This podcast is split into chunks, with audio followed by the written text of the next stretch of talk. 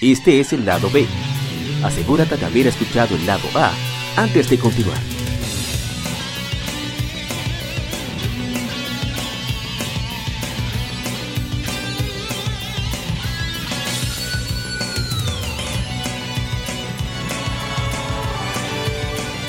Gamefemérides.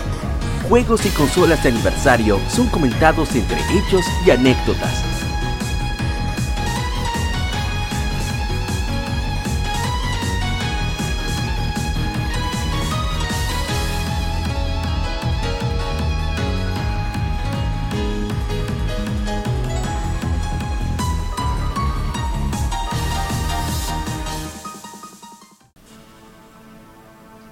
Arrancamos con las Gamefemérides.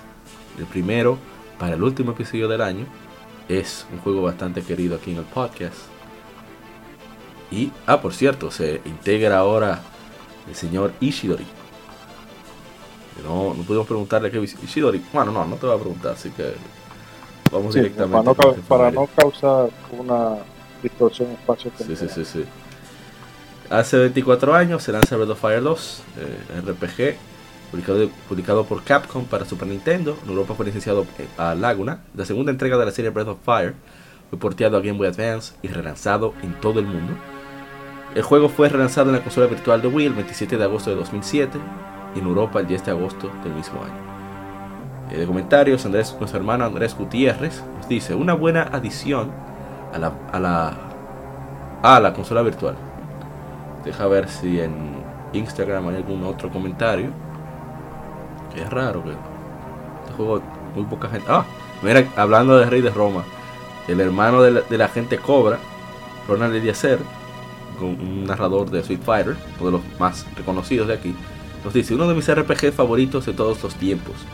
Y el que más rejugué, ya que me pasé nueve meses dándole y redándole a ese solo juego. Qué criminal. No, que diga la verdad. Que hable. Oh, oh, Erianser. que hable, que diga la verdad. No es que yo dándole, que duró ocho meses trancado ahí con sí. Qué difícil. No he encontrado cómo avanzar. Duramos No, pero ocho- es que, bro- No, no, diga, siga, siga. No, eso que en Bro Fire 2 hay, un punto que eh, en- ahora en internet tú lo puedes buscar, tú buscas rápido, eh, ¿cómo, ¿cómo avanzo en tal punto? Pero yo ese punto lo pasé realmente porque como ya Ronald, eh, Rianser y los demás primos de ellos lo habían pasado y me dijeron que lo que, pero ahí no hay forma de que tú de que tú sepas cómo tú tienes que avanzar. Sí, realmente. Porque- eso es en una escena donde uno tiene que entrar a la boca de una ballena. Entonces hay una pequeña cerca que te impide avanzar, pero el juego no te indica que tú tienes que darle un botón para que el personaje haga una acción. Y nosotros duramos trancados ahí, en ese en ese pedacito, pero mucho tiempo. Y después al primo mío Wellington se le ocurrió, creo, no sé si fue a Macio Wellington, darle al botón. Y ahí fue donde Cado cualquier, eh, hizo, que era con Cat, el, el personaje que es eh, antropomórfico, por así decirlo, Ajá, vamos a decirlo así. mitad mujer, mi- eh, no en cuera. Sí, mitad mujer, mitad gato. Y ella, emite- y ella con el báculo que ella tiene le da un golpe a la cerquita y ya tú puedes entrar. Pero nosotros duramos mucho tiempo trancados ahí. Y Pero- ese, eh, porque era eso, tú sabes, ¿verdad? Que esa acción servía para eso y sabes que tenía que poner acá delante. Oye, eso está muy específico. Eso seguro estaba en el manual de- del juego, pero como uno aquí compraba los cartuchos así, Bueno, eso sí, que probablemente te explicaban la acción de cada personaje en el manual, pero en el juego en sí, para ahorrar Sí, espacio, exacto. no lo hacía.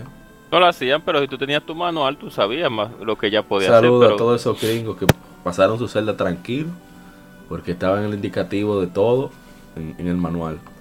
Exacto, incluso.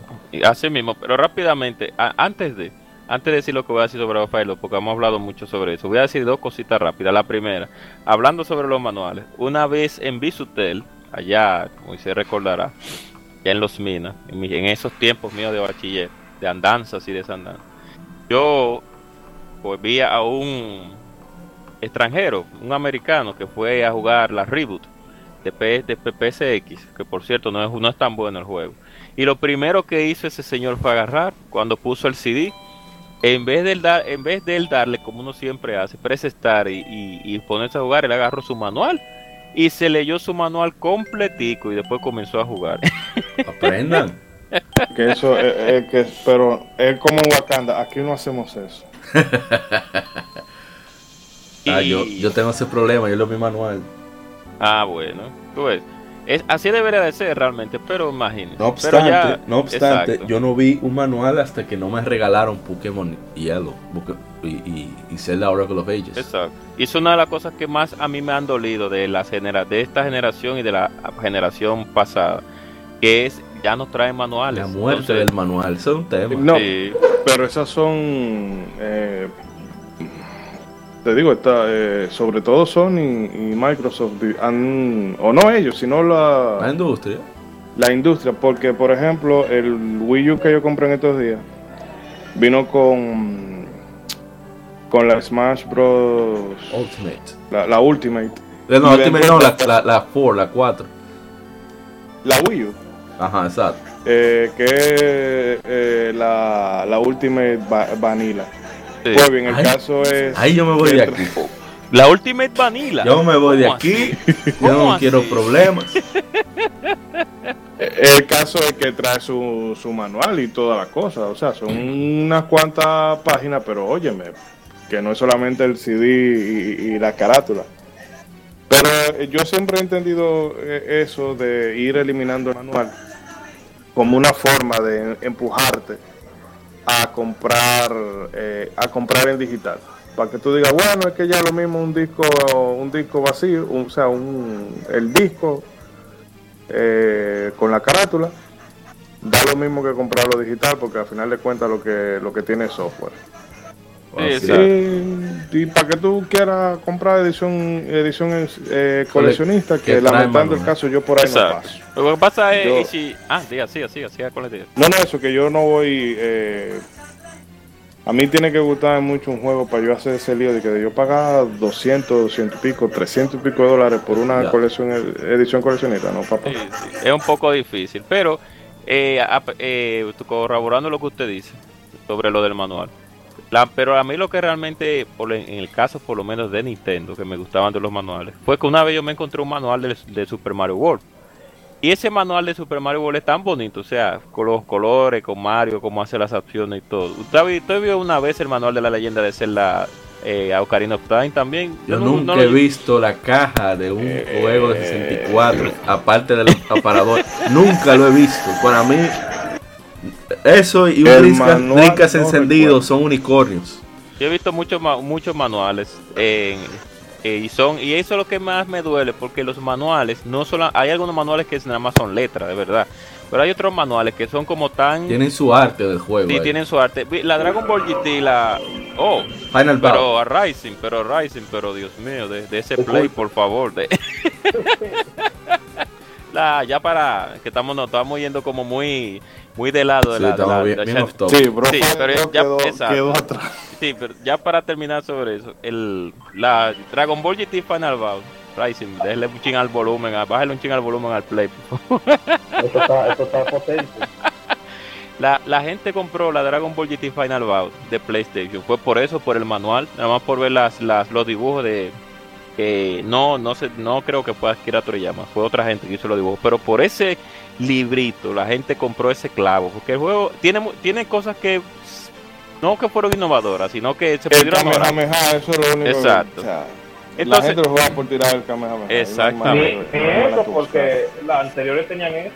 Que- la de Super tenía eso, choque de poderes, y era Sí, exactamente claro. Pero aquí ¿sabes? se veía poligonal y, y Y- todo y no- y no era- y no era la batalla. Siguiendo con Breath of Fire 2, un Sí, juego excelente. Pruébenlo. Si usted tiene 3DS, si tiene Wii, tiene Wii U, usted puede probarlo fácilmente. Está disponible en Nintendo Switch Online, así que no hay excusas. Usted que está jugando Pokémon, te cansa de Pokémon jugando un RPG muy excelente. Y use a, Pri- a Pierre.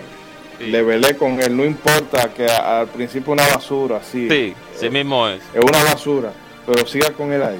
Siga con él después cuando, cuando usted cuando lo, tú lo funcionas con ese chamán. Canela fina, mi hermano. Vamos con el siguiente juego. Que ya perdimos bastante y tiempo. lo que quepan, y lo que quepan en el equipo. Y una espada que mate a los a los no mu- a los a los a los zombies y a los muertos. Ay, Dios santo. Ay, Dios mío. Hace 25 años es lanzado Tekken. Es un juego de peleas desarrollado y publicado por Namco, ahora Bandai Namco. Fue lanzado originalmente en arcades y un año después en PlayStation. Fue la primera entrega de la serie Tekken, sucedido por Tekken 2 en agosto de 1995. El juego arcade presenta 8 personajes jugables, mientras que en PlayStation contiene 17 personajes jugables. Eh, creo que el comentario que hay, lo único que hay es el de- de- del señor Dark Justice, Kevin Cruz. Vamos a leerlo rápidamente. Ah, pero hay más. Dice Dark mi serie de juegos de pelea favorita. Este juego no tiene par en mi opinión. De nuevo aparece el hermano de la gente Cobra, Ronald Eliezer. Y así se escribió la historia. Pero en serio que esto confirma que Virtua Fighter fue el origen de todo. Porque sí, se desarrolla más en el texto de las efemérides de cómo se inspiró en Virtua Fighter. Y de hecho, tuvieron diseñadores de Virtua Fighter involucrados en el desarrollo de Tekken. Que ni siquiera era un juego de pelea que estaban haciendo, según tengo entendido. Ellos estaban probando animaciones de personajes en 3D. Luego metieron texturas. Y por, con, algo similar como hicieron con Rich Racer. Y, y ahí cuando llegaron los desarrolladores de Virtua Fighter, se metieron a hacer Tekken. Lo que te vea, un, error prácticamente. No, sí, eso. En esa época se usaba mucho de inventar vainas y, y ver lo que surgía. Eso es ahora que todo está dictaminado por lo que digan los cuellos blancos de arriba. En esos tiempos la, la Tekken era muy, muy necesaria para la PlayStation 1 porque básicamente como porque no había una un referente así de como en Sega Saturn tenía el Virtua Fighter pero en PlayStation 1 solamente estaba eso Así es. y am- ambos eh, am- ambos se, se beneficiaron de, de exactamente eso mismo Tekken, Tekken era, de- era una vaina de Play 1 ya culminando con la Tekken 3 que fue la el papá upa del, del el mejor juego de pelea de Play 1 es el Tekken y se vendió como pan caliente Así es. Bueno, ¿algún otro comentario sobre Tekken? No, posiblemente Cobra iba a decir algo, pero creo que se le. Si no se le desconectó algo por ahí. Erupción eléctrica, probablemente. Yeah. Ah, bueno. No, pues hacemos el juego, después tira. Hacemos como, la, como el otro episodio que hicimos una vuelta atrás eh, momentánea. El siguiente juego también es un clásico. Bueno, todos son clásicos, obviamente. Se trata de otro RPG muy querido. Hablamos de que hace 24 años lanzan Tales of Fantasia. Es un RPG de acción desarrollado originalmente por Wolf Team. Es el primero de la serie Tales de Bandai Namco, bueno, de Namco. Inicialmente lanzado para el Super Famicom de Nintendo, que luego fue porteado a otras plataformas como PlayStation en 1998 o para Game Boy Advance en 2003, que, que- la cual es publicado por Nintendo en Occidente en 2006, siendo la primera vez que está, que está este juego disponible en inglés. También salió un remake para PSP, conocido como Tales of Fantasia Full Voice Edition. Es lanzado en septiembre del 2006 y contiene voz en todas las escenas. Fue luego incluido con, con más mejoras como parte de Tales of Fantasia, Natty Kitty Dungeon X en 2010, no sé si también para PSP.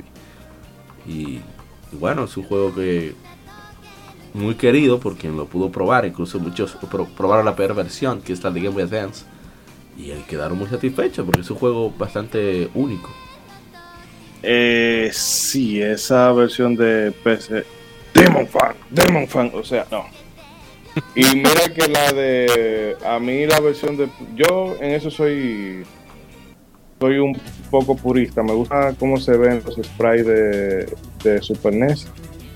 Que el acabado visual que tiene la de PlayStation X, porque no sé. em, se ve todo como muy punk, muy no sé, Dragon Ball con eso, con esos pelos puntiagudos y demás. Me gustaba cómo se veía el, o sea, los visuales de la, de la versión de, de Super NES. Aunque en realidad eh, eh, originalmente los, el diseño del personaje estaba a cargo del mismo que programaba los sprites, me parece. Que por eso no hay tanta similitud entre lo que se ve ¿verdad? En, en- en el juego con el arte que se usó promocional, que fue. Este. Carajo, ¿cómo que se llama el artista? El, Kosuke Fujishima. Exacto. Entonces ya para las versiones posteriores, bueno, se, se usó por un modelo, de, un modelado de personaje que estuviera con el, con, con el diseño de de Fujishima.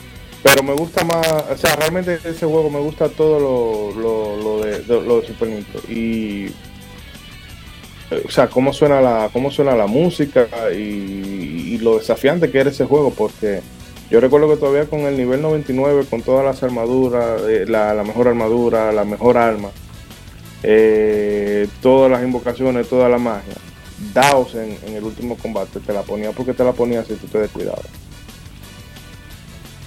Iba a decir que creo que este juego es uno de los pocos, o el único. No estoy seguro si es este o Star Ocean.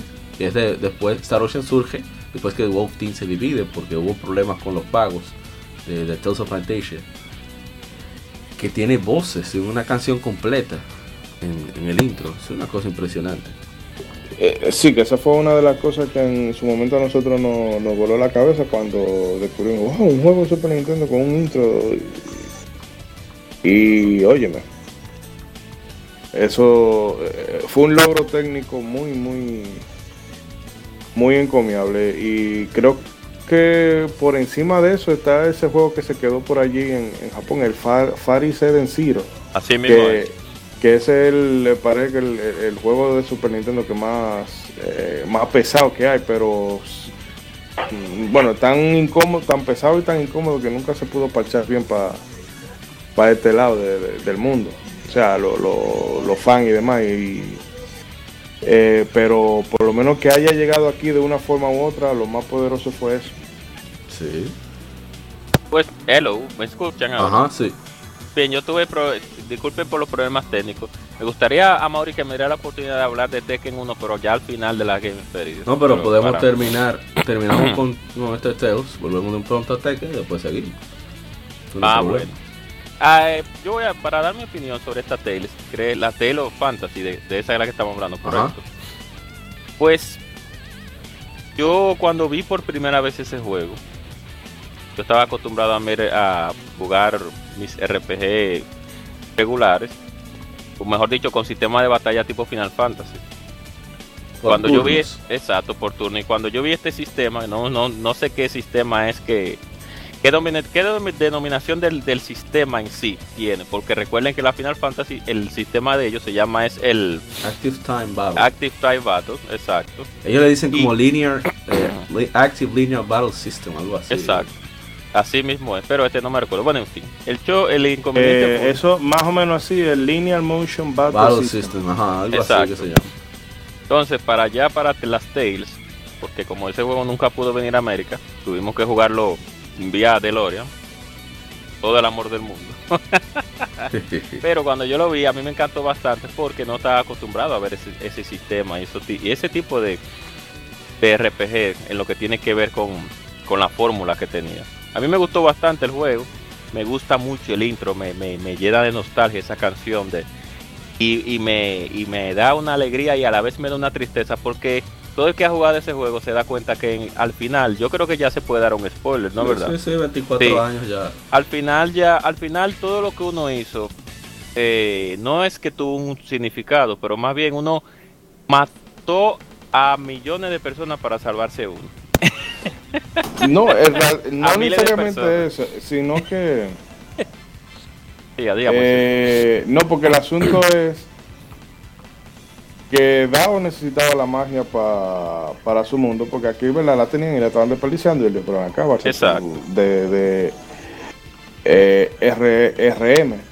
Ustedes tienen toda la energía, eh, toda la magia y todo, todos los recursos aquí y lo están desperdiciando o lo están usando para matarse uno con otro. Entonces Sí. yo lo que hago salgo de ustedes y me lo llevo para mi planeta, pero aún así yo creo que todavía eh, después de, no sé si en los postcréditos o qué, Martel como que, porque realmente todo el lío empezó por Martel. Sí. Y Martel creo que se lleva un poco de la energía de, del mana, o no recuerdo cómo se llama la magia en ese mundo. Y como que da a entender que se lo va, le va a llevar un poco al, al planeta de Daos. Pero en fin, que tú te quedas con esa, con esa sensación agridulce de que, bueno, tú libraste a la humanidad de Daos, pero aún así, tú condenaste al mundo de Daos porque Daos no lo estaba haciendo necesariamente porque él fuera malo, porque sí. Exacto. O sea, el motivo de Daos no era exacto, como usted dice, ser un, un enemigo Mao, príncipe. el Mao. Exacto. No, no, él no era un ene- él no era un enemigo per se del, del juego. Es, era una persona que tenía un, eh, un propósito y mediante lo que iba pasando en, durante el transcurso del juego te hacía parecer como que era un, un personaje a derrotar al final del juego, pero al- eh, no era así bueno, realmente. eh, Pero eh, bueno. espérate, pero como cierto Daos se la envió par, la, Sí, la claro. par de gente cómoda. No, eso sí, eso sí.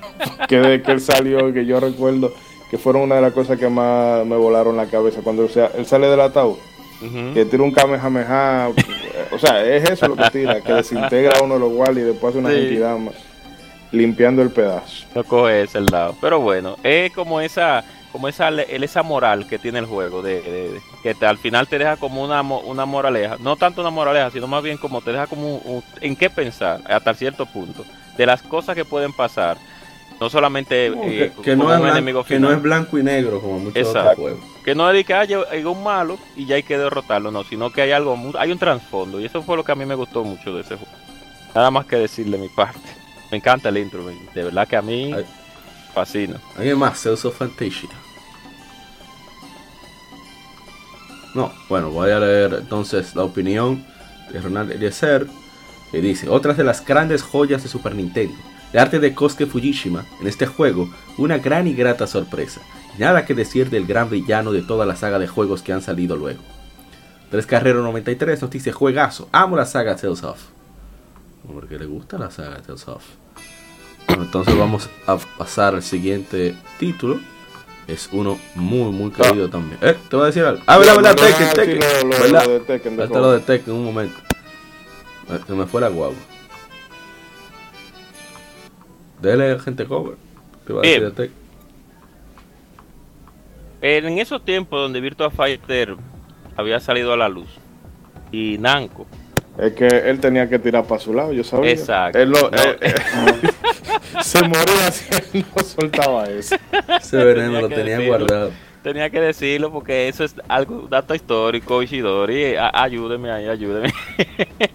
pues bien, Namco tenía que, por así decirlo, entrar en ese mundo de la guerra de los arcades porque Sega y Namco siempre han tenido, han- habían tenido, creo que ahora mismo ya esa, es, son, las cosas han sido muy diferentes, pero antes esa guerra entre Namco y Sega por dominar los arcades, tanto en el occidente como como en el como el de aquel lado, en, como en Japón, etcétera, etcétera. Pues eh, era muy muy era muy aguerrida la guerra. Entonces, al venir Yuji Naka y tener ese concepto de un juego de pelea tridimensional que fue Yu un- Suzuki, una- fue- Yu Yu Suzuki. Suzu- Yu Suzuki, El, sí de Shenmue. el de Shenmue. Disculpen la, el error. Tener esa, esa visión de un juego de peleas tridimensional que en ese tiempo podrían haber existido juegos de pelea ya previos tridimensionales, pero con como la, la fórmula que utilizaban en Virtua Fighter 2, en Virtua Fighter 1, pues no se había utilizado. Entonces, el en vista de, de que Sega lanzó ese juego y por así decirlo es alabado como uno el primero o uno de los primeros El pioneros. en primero que lo hizo bien. Exacto, pues Namco tuvo que decir, no, pero vamos nosotros también a entrar al mundo de los juegos de pelea porque tenemos que, que también que drenar ese mercado, tenemos que quitar ese, ese, ese, esa bicoca Sega y crearon la saga de Tekken con un estilo diferente. Al principio, porque todo va evolucionando, ahora ustedes ven en Tekken 7 con los personajes muy atractivos, muy, muy bonitos, pero cuando salió Tekken 1, ahí la rustiqueza era al No, nivel... pero para su época se veía bien. o sea que vamos a darle crédito donde Sí, exacto. Pero de verdad que... Se cuando- veía decente. Vamos a Sí, ponerlo- se veía decente No, para los tiempos. Decente se- no. De su época no. eso era lo máximo. Sí, exacto, porque era un, un juego por así decirlo, más dinámico que Virtua decir Fighter. que yo mencioné ahorita que precisamente que fueron diseñadores de Virtua Fighter que, este, no sé qué fue lo que pasó, qué problema tuvieron, pero Namco los contrató después de probar un engine que tenían de animación de personajes en 3D basado y con texturas eh, basadas en la de Ridge Racer. O sea, no que pusieron textura del carro, sino que utilizaron el mismo software, por así decirlo. Ujú, yo sé. Entonces, eh, no, voy aclarando para los escuchas. No, no, no, no. Que- tienes- que- eh. Entonces, ellos hicieron dos cosas. Primero le agregaron textura que no fueran esa. Ese sí era rústico, Virtua Fighter. Y, Sí. y también pudieron duplicar la velocidad del juego. Iba a 60 cuadros por segundo. Exacto. Entonces, gra- eh, gracias por la por la aclaración. Es, eh, eso es lo que hacemos los en Legion Game Epoch, aclarar y, y dar historia al mismo tiempo. eh. Bueno, por si Y da mucho, ¿verdad?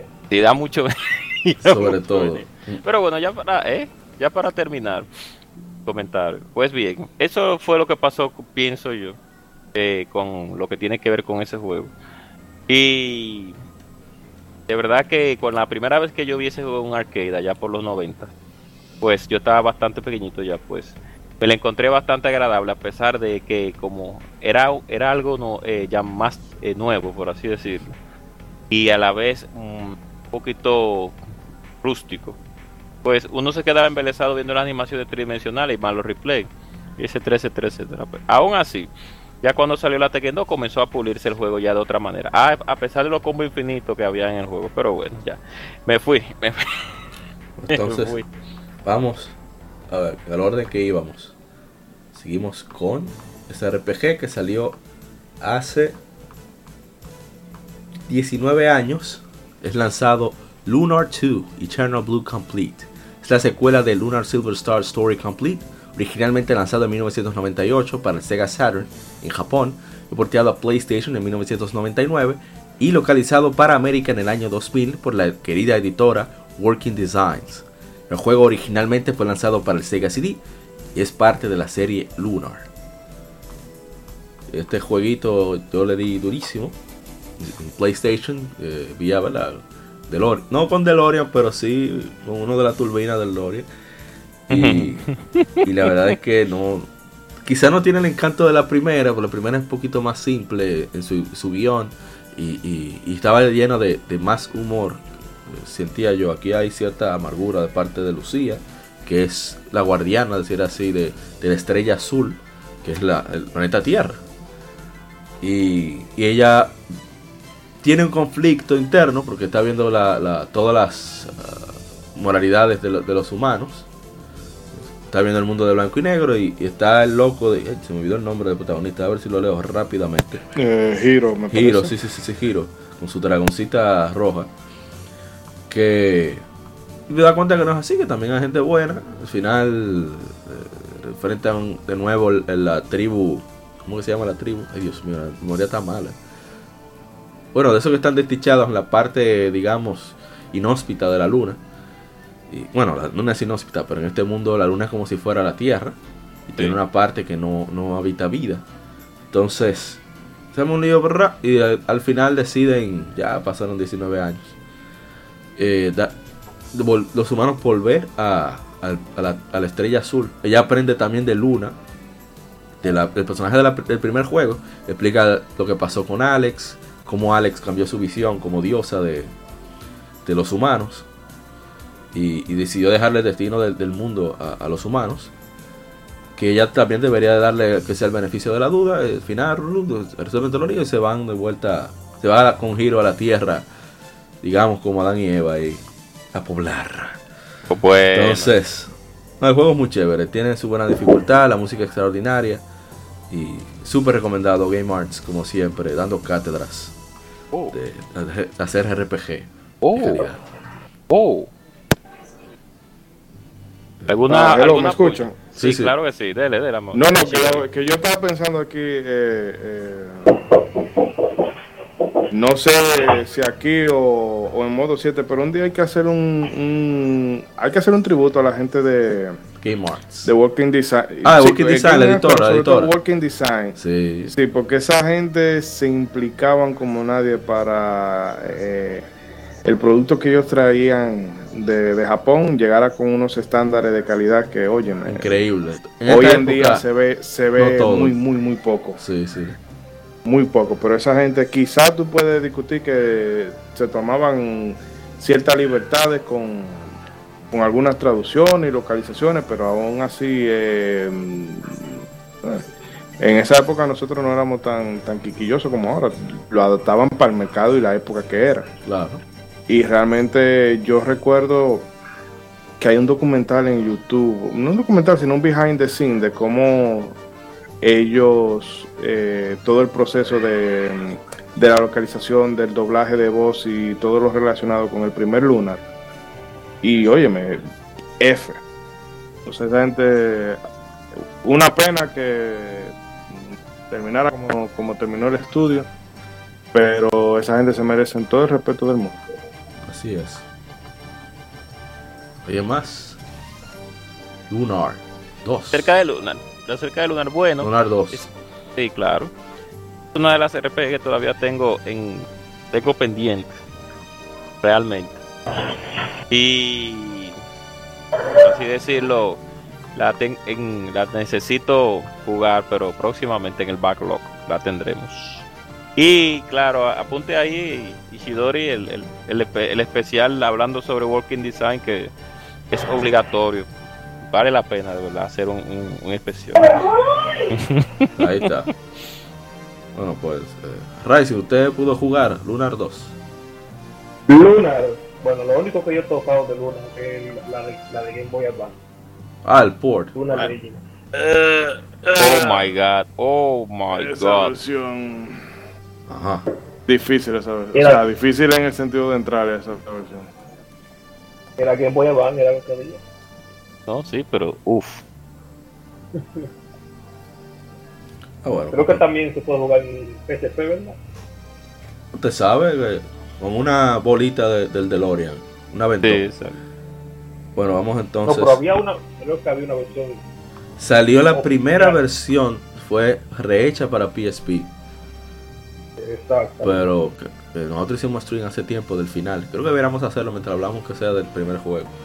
Eh, sali- sí, pero de la segunda parte no salió absolutamente nada, lamentablemente. Así que, ustedes saben, con DeLorean, dale su probadita, juego es bueno. Pero vamos al siguiente. No, ya que ellos no lo quieren relanzar, no hay de otra. Exacto, Vamos al siguiente. mismo es. Que aquí sí, sí se va a hablar. Bueno, hay que tratar de, de cohibir. De, de- ¡Ay, mentira! Estoy hablando tonterías. Y hay unos cuantos comentarios en, en las redes sociales y no los leí. Así que me disculpan. Quedamos, ok. Eh, cuanto a Lunar 2, de nuevo, el señor Ronald Eliezer ataca y dice: Otro RPG que siempre estoy comenzando a jugar y no arranco a pesar de las grandes ganas que tengo de jugar. En este 2020 lo pondré como resolución gamerística. Ah, Bueno, un hombre de compromiso. Así Ronald. mismo es. Así mismo es. Bueno, ya eso es todo de, de Lunar 2. Ya así pasamos al siguiente. Que ya con el audio, supongo que los escuchas saben de qué estamos, vamos a hablar. Y hace 32 años, el lanzado Mega Man, conocido en Japón como Rockman. Es un juego de acción y plataformas desarrollado y publicado por Capcom para Nintendo Entertainment System, el Nintendo pelado de cariño. Fue dirigido por Akira Kitamura con Nobuyuki, Nobuyuki Matsushima como jefe de programación y es el primer juego de la serie Mega Man de la serie original. Mega Man fue producido por un equipo pequeño, específicamente para el mercado de consolas caseras, primero para Capcom, quienes se enfocaban en títulos arcades. Eh, un saludo para el hermano Diego Valle, que siempre decía, no me le den tanto crédito, bueno, no lo decíamos nosotros, sino la gente en general, a, Inafune. Inafune no hizo Mega Man, y ahí. ¿Dónde está Inafune? Por parte. Así que ya, eh, no sé si van a decir algo. Yo, yo lo probé el primero, Mega Man Legacy Collection. Ese jueguito es pesado. Sí. Sí. Pesado ese juego. Requiere Así de mucha mismo. memorización. Un, una. ¿Cómo se dice? Eh, Dios mío. Un nivel de control, de, de, de precisión. Dios mío. Porque es pesado el robot. Bueno, es, es el, Y ahí es el si tú fallas un U- de la salto- y si tú fallas un salto en un sitio donde cambia la pantalla, bueno. Feo. Porque el problema, el problema de la 1 es que Mega Man no le había, no le habían puesto el, el sistema de tracción en los pies y el maldito se resbala Sí, sí, sí, sí, sí. como si fuera Mario. Es verdad. Eso se, se solucionaron en la, en, la, en la parte 2, creo, o en la 3, no sé. Sí, no, eso te iba a decir que, que Mega Man 1 hace que Mega Man 2 sea un juegazo increíble por eso, porque dijeron, espérate, eh, Vamos vamos, a mejorar todo lo que estaba flojo aquí y en la 2 ya te entregamos un producto en condiciones, porque eh, la 1 es un poco, bueno, un poco no, la 1 es rústica. Sí mismo, ¿eh? Muy rústico. El que quiera jugarla y tenga un poco más de. quiera no quiera sufrir tanto, ahí está la versión de PSP de Mega Man Power Up. Es un juego muy bonito. Sí, de verdad que sí. Mira, yo me arrepentí de no comprarlo a veces que estuvo en oferta. Ya, Sí, ese la- Mega Man cacón, no voy a comprar nada. No, no. Y es chulo. Sí, es muy bueno, es muy bonito el juego, la Power Up. Mm. Y te da un poquito más de historia de, de- de realmente qué es lo que está pasando. Pero a pesar de todo, la Mega Man 1 de NES, pues como dice Ishidori, como dice Rising, como dijo Mario, pues es un juego que al ser el primer juego, tal vez Capcom no tenía tanta esperanza con ese, tal vez, digo yo, quién sabe. Pues de verdad que los controles están un poquito difíciles, lo que tiene que ver con el control de Mega Man. Pero aún así, pues se, se, se toman muchas cosas buenas, se tomaron mucho, muchas cosas buenas de ese juego para seguir haciendo la continuación. Y lo único malo que tienen esos juegos son las portadas americanas. Que Sí, sí, sí. Es una Oye, obra. eh, eh, eh, pero fresco, me. Ay, Dios santo, la primera portada que- es fatal. la segunda, la tercera, la Ahora, cuarta, ¿cómo la la gente compró eso con esa portada? Ahora me sorprende. Yo, yo, yo le cojo miedo. No, eran, los, eran los 80. quinta. No, pero Eran los 80. Me Eh, parece un, un, un, un, un Sentai o una vaina de eso. Dios mío. No, porque la, por- la primera portada en Japón es, es muy básica, Mega Man saltando. No, pero la, Pero la la americana japonesa es está chula, pero la, eso mismo, la americana. O sea, ¿cómo, Sí. cómo un niño dice yo voy a comprar eso?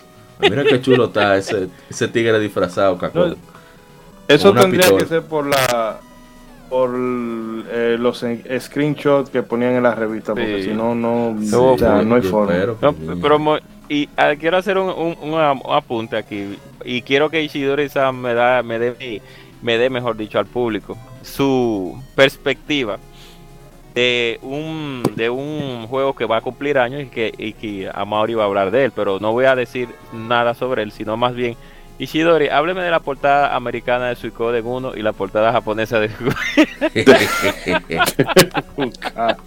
Está fuerte, pero fuerte. Mira que yo lo pensé, dije, mira, que en verdad tengo que publicar esto.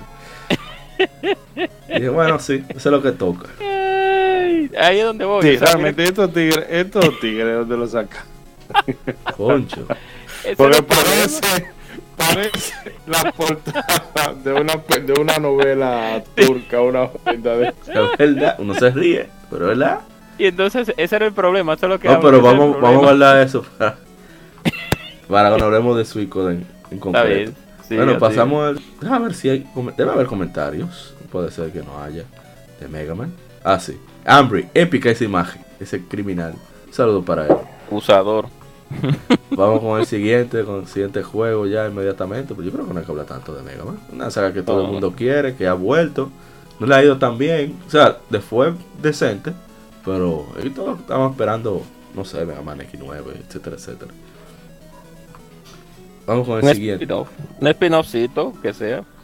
Vamos con uno de los juegos que para mí tiene de los mejores soundtracks que se han hecho. Hablamos de hace 18 años. Llega Final Fantasy X o X. X. Es un RPG desarrollado y publicado por Square o Square Enix como la décima entrega de la serie Final Fantasy. Originalmente lanzado en 2001 para PlayStation 2 de Sony, fue relanzado como Final Fantasy X X2 HD Remaster para PlayStation 3 y PlayStation Vita en 2013. Yo creo que en América fue 2014. Y PlayStation 4 en 2015. Para Windows llega en 2016 y no hace mucho tiempo aparece para Nintendo Switch y Xbox One en 2019. El juego marca la transición de la serie de entornos pre-renderizados a áreas totalmente en 3D, aunque se utilizan todavía en algunas zonas específicas eh, los pre-renderizados. Y el primero de la serie en presentar actuación de voz. Final Fantasy X reemplaza el Active Time Battle con el Conditional Turn-Based Battle. Gracias a Dios. Y usa un nuevo Oh. sistema de niveles llamado Sphere Grid. ¿Qué no te gusta Active Oh. Time Battle? A mí me gusta Active Oh. Time Battle. Oh, Pero está muy pero el, el sistema de batalla de Final Fantasy X, en verdad. Es muy es, ad- es adictivo y es rápido, que eso Sí. es importante. Además Porque que tú puedes en- planear, tú puedes planear la estrategia. No, y que no te gasta un turno. introdujo- Cambiar de personaje. Algo que introdujo este juego fue el, como el, el- la barra de, de, de turnos. que aparece Sí, en eso muchos. RPG. Así Sí, mismo eso. es. Pero yo creo que en Grandia, Grandia 2 fue antes Sí. o después de Final Fantasy, porque Grandia ya antes. tenía, Grandia 2 ya tenía eso de, de indicar Ujú, Gran día eh, uno, el Moisés. turno de- bueno, pero, No, no, pero recordaba más no, de pero lo que Grandia, permitía- Grandia te 1 permi- no lo tiene tan claro así. Ah, no, no, pero lo tiene. lo- aunque no tan claro. Gran- tú sabías quién Ah, iba, quién iba a atacar y, y quién iba adelante, quién iba atrás, y dependiendo de ciertas opciones, eh, acciones, tú podías variar el turno. Sí, Sí, Pero hay comentarios por ahí, me imagino que debe de haber. antes. Un año antes salió, sí. Eh, vamos a ver en Instagram quién comentó. Ah, mira, pero hay unos cuantos comentarios en Instagram. Andrés Carrero 93 dice, este juegazo lo tengo en Steam. Dark Justice, nuestro hermano Kevin Cruz, este es el primer juego en el que amanezco jugando. Mm, Mickey EK dice, para mí la Mm. segunda mejor Final Fantasy de todos los tiempos, lo que más Mm. me impactó, pero pero deja que termine el comentario, Mm. fue que los personajes tuvieran voces. Y Ronald Eliezer, hermano de, de la gente cobra, un juego excelente, menos el protagonista que nunca me gustó, y The Last Boss, que te quedas esperando algo más que la garrapata esa. Pero la verdad fue muy bueno con personajes memorables. A ver en, en Facebook, no vi que comentara mucho, pero deja, deja asegurarme. Eh, si Facebook tiene. Bueno, no. Solamente Darkech Gifman nos pone un GIF de, de la clásica risa de Tidus. Que es una de las cosas más desabridas. Una verdadera tallota de risa. Yo todavía Yo no tengo- puedo yo- creer. Yo tengo MP4 con, con él ahí, por si acaso. Abusador. De- Yo todavía-. Yo todavía no puedo creer que sea James Arnold Taylor, que es la voz de Ratchet ahora mismo, que haya interpretado a Tidus. O sea, es una prueba de que no es que el actor sea malo, es el director. Eh, No sé qué estaba pensando, ¿verdad? Ah, no, falsa, no, más falsa, no, más falsa. Me imagino yo que le estaba gritando Oh, en cabina. No, no, no, no, que soy, todavía soy real, más falsa. oh. Eh, que esa escena era como, de- eso es como demasiado japo, esa, Sí, o exacto. sea, eh, eh, quizá en Japón eso funcione mucho más, pero aquí dime, mm, eh, eh, Oh, debieron de, debieron de, de quitarla, René, porque eso, bueno, eh, ni le aportaba ni le quitaba el juego.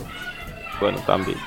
Pero ya, sé- yo, bueno, yo he hablado mucho de Final Fantasy X, pero voy a decir algo rapidito. Yo siempre digo que voy a decir algo rapidito y me desplayo, pero bueno.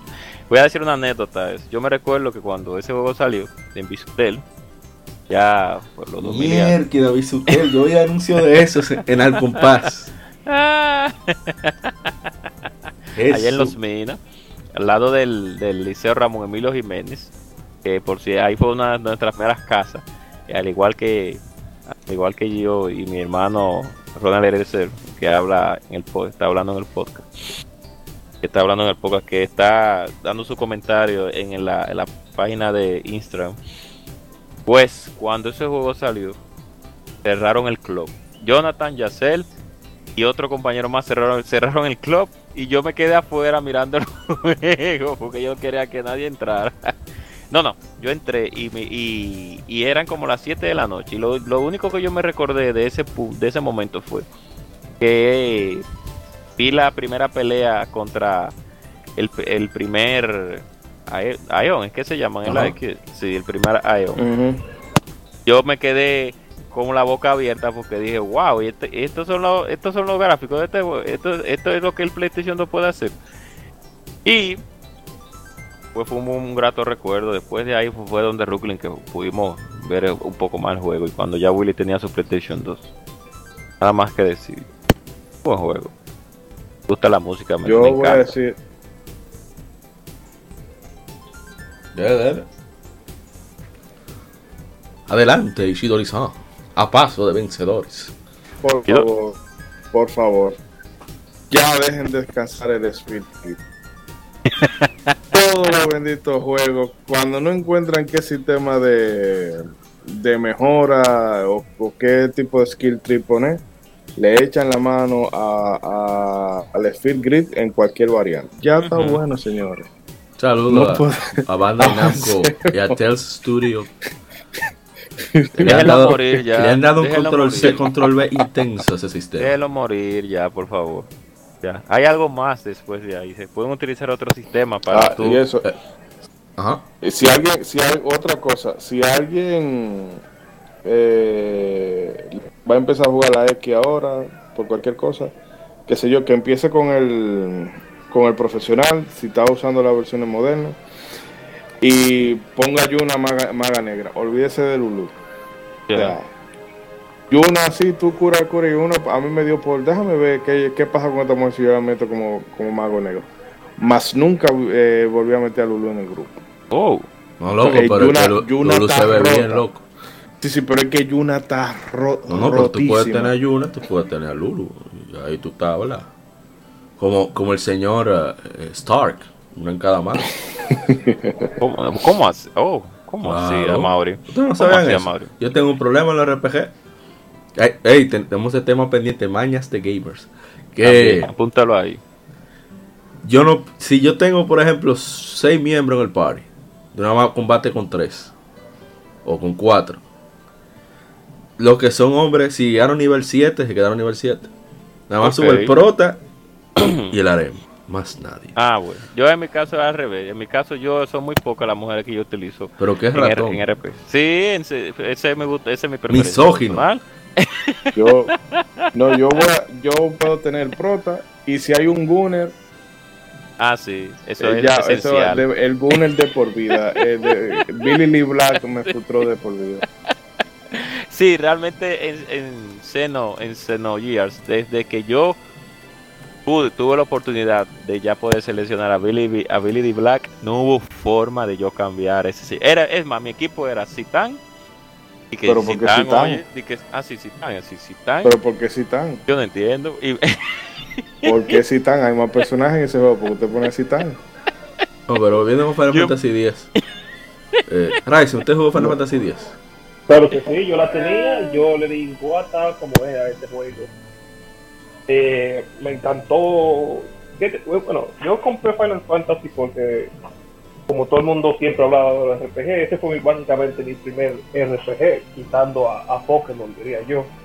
abusador, abusador, right. Abusador, Dios. Bueno, era lo que hay, yo soy un hombre de juego de acción, mucho hizo conseguir. No, yo sé. yo, yo sé. yo vi una Grand Theft Auto Vice City que no servía, otra Grand Theft Auto Vice City, una Grand Theft Auto 3 sin, sin carátula, no sé qué más. Oye, un ¿Por poco lejos del micrófono. Oh. A ver, entonces yo di... Eh, nada, yo conseguí, me- mejor ahora, me conseguí esta y me conseguí la estrifa del 15 aniversario. Ay, Cuando yo, yo le di mucha guata a ese juego. Yo recuerdo una vez cuando tú estás eh, usando a Tidus y a, y a ¿cómo se llama esta, esta caraja? La, la prima de Yuna. Ah, Riku. Uh, Que dicho sea de paso, yo no paso ese personaje. Diablo. Oh. Qué odio. Yo odio a Diablo. Riku. tiene, que- tiene La una escena, pero tiene una Dios escena La sexual. detesto. Tiene una escena La sexual. detesto. Pero La que- detesto, Dios Ella. Lo se- que es Oh, Yuffie, Riku, yo no puedo con esas dos caras. pero se parece a Cristina Aguilera y, se, y tiene una escena que sale mojada y se quita el traje de buzo y, y, se, y es muy sensual la escena para los amantes de ese... Yo no entiendo qué le pasa Pues ¿no? sí, en esa misión que tú tienes que hacerla con ella al principio del juego. Yo recuerdo una vez que yo me quedé eh, eh, esperando que, que, que, que se termine la cinemática.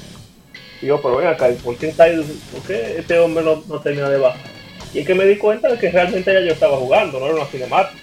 Entonces era, era la parte en que tú tenías que darle para abajo a, y entraba una base ahí.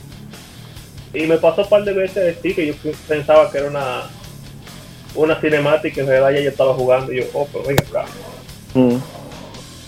Algo que tengo que me pasó. decir, algo que tengo que decir es que yo no sé quién fue el diseñador de, de cara.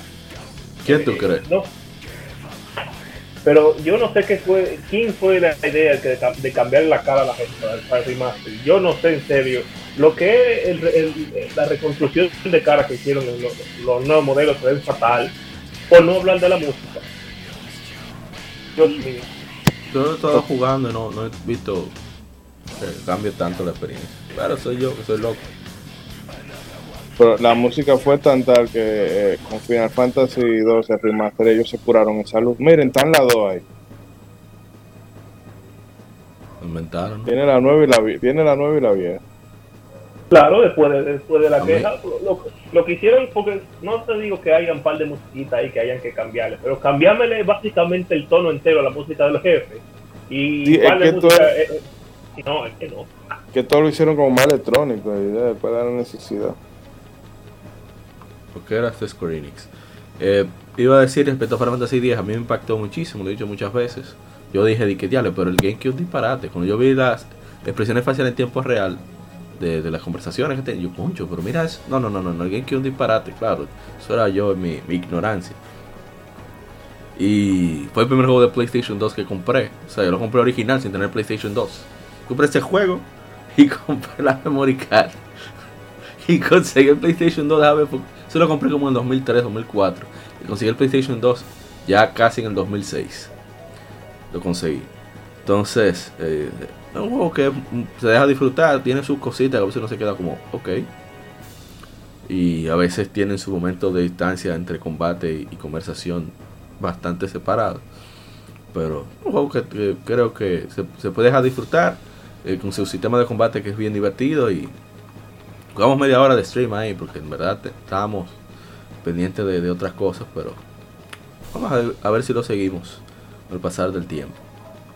Final Fantasy 3 se ha hecho bien. ¿Eh? Sigamos con Final. Fantasy, Final Fantasy 3 se ha hecho bien. ¿Cómo Sí. así? Pero con un pasillo, por un pasillo no, variado. Pasillo, pero por lo menos Es un pasillo que uno se entretiene. O sea, Exactamente, tú- al- al menos tú- a ti te importa lo que está pasando en ese pasillo. exactamente. Bueno, vamos al siguiente juego, ya para terminar las efemérides, las últimas del año. Y hace. Oh Dios mío, ¿cómo fue? Hace 24, 24 años, 23 años, en Japón fueron 24. No hay una fecha definida de conocer en América. Investigué como por un par de horas, varios días diferentes y no, no aparece una fecha definida. Fue en diciembre que salió en América. En Japón sí tienen la fecha segura, fue hace 24 años, el 15 de diciembre. Se lanza Suikoden. Es un RPG publicado por Konami para PlayStation. Es el primero de la serie Suikoden. Desarrollado por Konami Computer Entertainment Tokyo, el juego fue lanzado para Sega Saturn en el 98 solo en Japón y para Windows en ese mismo año. El 22 de diciembre del 2008 se, hizo, se puso disponible en la PlayStation Store. El juego se centra en la lucha política del Imperio Scarlet Moon. El juego controla al hijo del, en el juego se controla al hijo del general del Imperio, quien está destinado a buscar a 108 guerreros, referidos como las 108 estrellas del destino, con el fin de rebelarse contra el Estado soberano corrupto y traer paz a una tierra desolada por la guerra. El juego está basado en la novela china Shui Hu Xuan y presenta un gran elenco de personajes controlables, controlables y NPCs, con cerca de 90 personajes usables en combate y muchos más que pueden ayudar al héroe de varias maneras. En Facebook pusimos ambos, ambas portadas de la versión occidental. Perdón, que me da risa. La versión americana. Ay, Dios mío. No tenemos comentarios en ninguno de los dos. Hicimos stream y debo decir que pasamos de una hora, porque en verdad el juego. Ese juego tiene 24 años. Y entretiene, Dios mío, no sé, tiene como, como una, un ritmo, una cosa que hace que uno quiera seguir y seguir y seguir. Quizá la sencillez que tiene, la, lo rápido que es el juego y lo interesante que, que ese, son los diálogos. No, hay ni siquiera expresiones en, los sprites que presentan ni, ni en los retratos, pero no sé, el, el texto, a pesar de ser de hace tanto tiempo, que no se ponía tanto énfasis en la localización, lo hace como tan bien. y uno se siente completamente inmerso en, en- el universo de Suicoden. Y yo creo que- que un día, que ahora que vienen días festivos, yo voy a aprovechar y, y le voy a dar un chip más en stream. Y ya, dale para allá, que ya, ya hablé mucho. No, yo ese juego. Realmente que yo jugué Suicoden 1 porque como eh, el que yo quería jugar de entrada era- el 2, pero me dijeron que se podían pasar cosas del 1 al 2, que en realidad pf, no vale la pena el esfuerzo. O sea, eh, para ponerte en, en- en contexto y que te desbloqueen dos personajes, eh, se me olvida cómo que se llama el, el rubio, que es el mayordomo del protagonista. Ah, sí. Eh, gre- gremio. Gremio, ajá. Que yo creo que es el mejor personaje que tiene, que tiene esa, eh, esa entrega. Pues Gremio y el Prota, para tú poder usarlo en la 2, tenía que terminar el juego y pasar el archivo. Pero en realidad no es tanto lo que tú puedes pasar. Porque yo me maté a sacarle cosas en ese juego. Bueno, pues va a ser, si es seguro como Chrono Trigger, que tú lo puedes pasar todo y bueno. Pero eh, eh, yo quizás no lo disfruté tanto, por eso, porque tenía en mente, vamos, eh, esto es como un paso para yo entrar al 2. Eh, pero tiene un- una cosa característica, o mejor dicho, que lo hace como distinto, que no se parece a, nada de lo que había en esa época.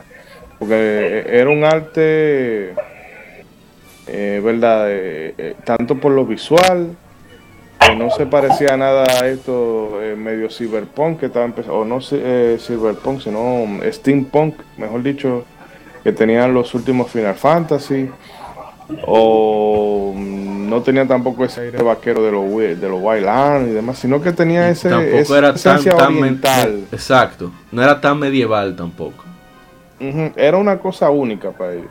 Y el tema de cómo se, se manejaban las las magias y demás, y el combate que era súper rapidísimo, o sea, hay cosas que... dos golpes y ya se, se me acabó todo. de Breath of Fire también Ley.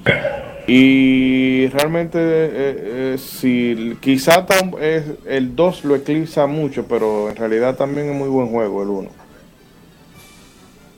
por cierto un detalle que Nobuo Uematsu el gran compositor de, de gran parte de los Final Fantasy dice que le, tenía, le tuvo mucha envidia a- al compositor de Suicoden que no, no tengo el nombre en la mente ahora porque pudo hacer un audio mucho más elaborado que Final Fantasy VII. Y era porque al ser un juego en sprites, no hacía tanta carga en la memoria y el audio podría fluir de manera libre, no importa lo, pesado que fuera. En Final Fantasy VII tuvo que bajarle mucho a, a digamos a las, a las herramientas de sintetizadores para que no cargara el juego, para que no durara mucho cargando. Ya en la 8 pudo superar todo eso, pero un detalle interesante. Me pareció que valía la pena mencionar. ¿Qué más Suicoden o terminamos ya la efemérides ya? Quiero decir algo sobre Suicoden. Algo rapidito. Eh, es, es lamentable ver cómo Konami pues ha desaparecido prácticamente todas sus IP y esa era, y esa que todos sabemos que Suicoden no solo termina en la 2, solo lo único lo único malo es que va como yendo de cada de mejor a peor con las otras versiones por, por- posterior. Pero aún así la saga quería mantenerse viva porque era una de las pocas RPG que Konami tenía realmente. Creo que si no es la, creo a mi entender y según creo, eh, a ciencia cierta, que es la única RPG que tiene Konami eh, en, su repertorio, como tal, RPG plena como tal.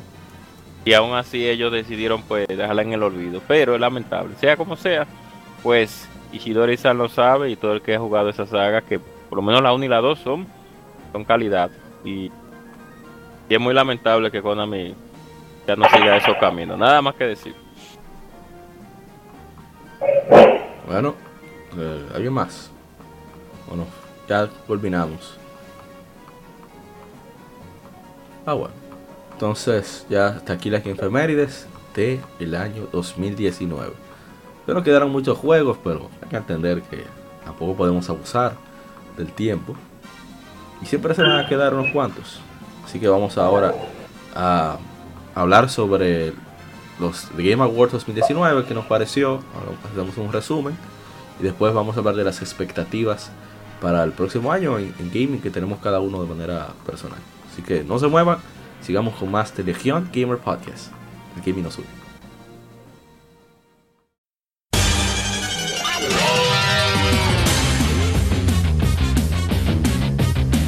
Puedes escuchar Legion Gamer Podcast en iBooks, Spotify, TuneIn, iTunes, Google Podcast y demás plataformas de podcast de su preferencia, buscando Legion Gamer Podcast.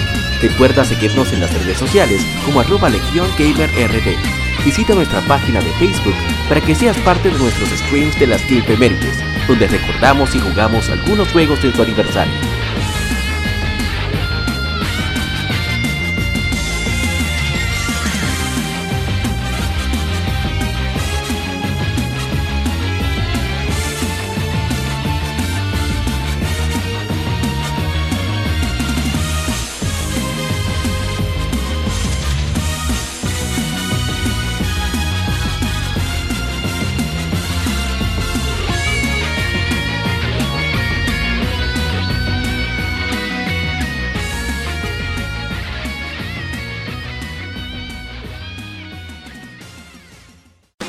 Tema de la semana.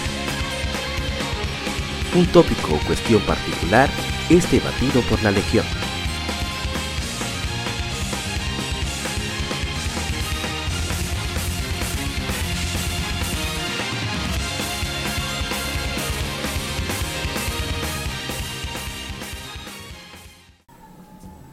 Y arrancamos con el tema de la semana. Y bueno, el tema de la semana lo vamos a hacer en dos partes, tratando de hacerlo eh, rapidito ambos. Y es que tenemos eh, hablar sobre lo que sucedió en The Game Awards 2019, que damos muchas de las de, las- de los resultados, pero todo lo, que queríamos. Y bueno, ya vamos a arrancar rápidamente. Primero, est- estamos basándonos en el resumen que tuvo hicieron la gente de Hobby Consolas, que fue el que vi más detallado. Que no vamos a mencionar todo, pero bueno. El The Game Awards iniciaron con unos premios en el, en el preámbulo del show, dándole el premio de mejor comunidad eh, con Destiny 2. A mí me dio muchísima risa eso. no sé a usted. ¿Sabe Ay, santo. el, el amigo del maletín pasa por ahí? Sí, sí, sí. Sí, porque está un, un A mí no Adfest. me digan, no, porque tú, sí, tú ves que hay gente que no, que eso de, de los maletines es leyenda urbana y que, claro, no va a ir un tigre directa, no va a ir un tigre directamente a ofrecerte dinero, esto mío.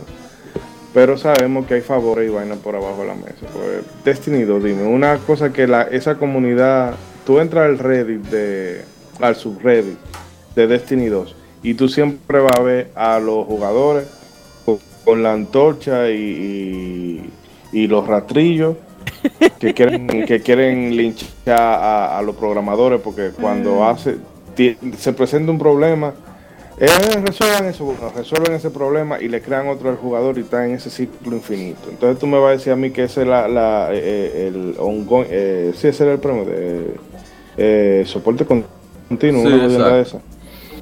Cuando lo que ha hecho Capcom con Monster Hunter, o sea, con esa expansión, o sea, que ya lo venía haciendo dando, dando, eh, agregando monstruos y cosas así semanales, pero que luego viene y te tira un juego nuevo, prácticamente. Entonces, eh, no me vengan a mí que Destiny 2 ni Destiny 2. Ya, va de ahí. Todo el que juega Destiny 2 a esta altura Ay, de la vida tiene la culpa de cómo está la industria. Ya, me, me- Oh. Ay, Dios mío, qué dame. Ay, venenazo. Dios santo. Ay, Salúdame mis hermanos de quien pierde entrega que juegan de tío. Allá, el hombre platino, Marcos Almanzar, el Mr. Prince y Ramón Encarnación, el, el Golden Spear. Y por todo mal asunto, ese rastrero, creo que más lo juega. Oh. Digo, no, está en Apex ahora. Bueno, vamos a más rastrero todavía. vamos a el World Premiere para Nintendo Switch, el Member Ultimate. No, eso no va. Luego presentan eh, Salam, un juego que pretende mostrar estragos de los refugiados. Ahí vamos con el, el- O sea, no está mal la idea, pero. ¿Qué pasa? O sea, estamos festival, eh, haciendo festival de juegos y. Como que ese no es el, momento para eso.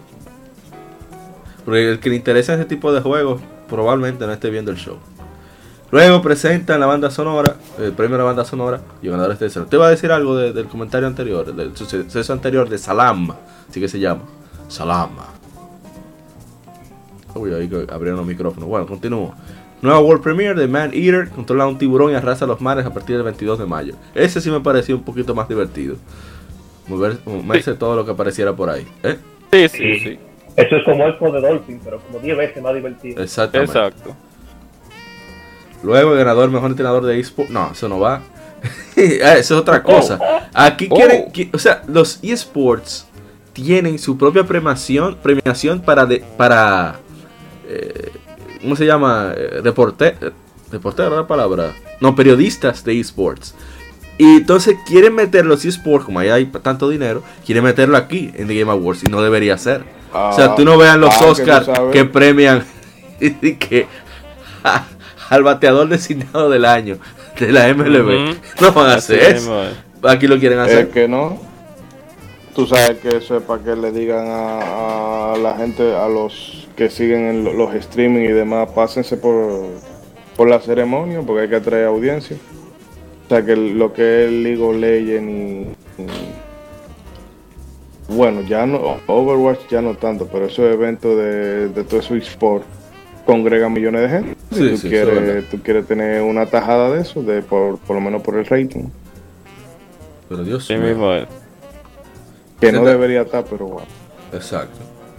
Bueno, luego presentaron el trailer de Humankind, una IP de estrategia de Sega, eh, que va de toda la historia de la humanidad desde la era prehistórica. Crea un líder y llévalo a través de la historia. Después presentan eh, No More Heroes 3, un trailer, eso estuvo muy chévere.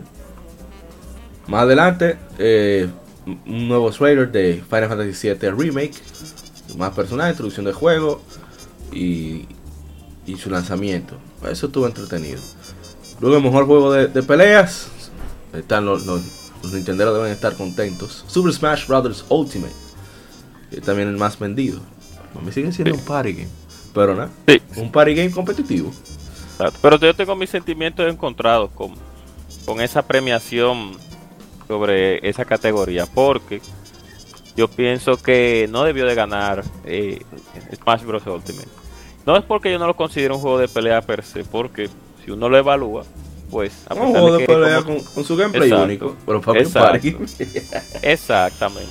Pero de, de los que estaban ahí, de los contendientes que estaban ahí, pues yo pienso que Mortal Kombat 11 debió de haber sido el, el ganador. No por el hecho, no- Injustice con sangre. Exacto. Sí, porque ah, eh, tú tienes razón, Nat. Pero yo pienso que si evaluamos el, si lo evaluamos técnicamente y en todo el sentido de la palabra, yo creo técnico, es del, es del que más se habla y se está hablando de más brother. Ah, bueno, si es, es así, pues entonces sí, que es, sí estuvo votos. bien dado. Hay no, Claro. lo que pasa es que se vota. O sea, el público tiene influencia en los resultados. Un algo de influencia. Ah, bueno. Ah, pues entonces Luego ya. El canadiense Geoff Keighley sube al escenario, inicia Game Awards 2019, aparece Reggie, eh, Kojima, Miyazaki y anuncia el ganador del evento, mejor narrativa, y se lo lleva. Aquí comenzamos con el cringe. Oh. Disco Elysium, juego indie que sube al escenario, da las gracias a aquellas personas que le han apoyado y dan un toda una un discurso bien socialista que eso no me dejó pensando, ¿y por qué no dan el juego gratis? Ya que quieren que llegue a todos. Eso, eso es, eso es un, un, eso es un, eso es como para que tú, para que tú sepas que no importa, tú puedes pi- piratear el juego de ellos, porque obviamente el juego de ellos, si es juego de ellos, es juego para todos, es un juego de todos. Claro. Gracias. Eso, eso, eso fue- esos son los ideales del, del señor Lenin y, y el señor y el señor Marx. Sí. Entonces hay que, hay que, ellos dieron luz verde para que tú puedas conseguir el juego como tú quieras. Así Eso es. es lo que yo entendí de eso.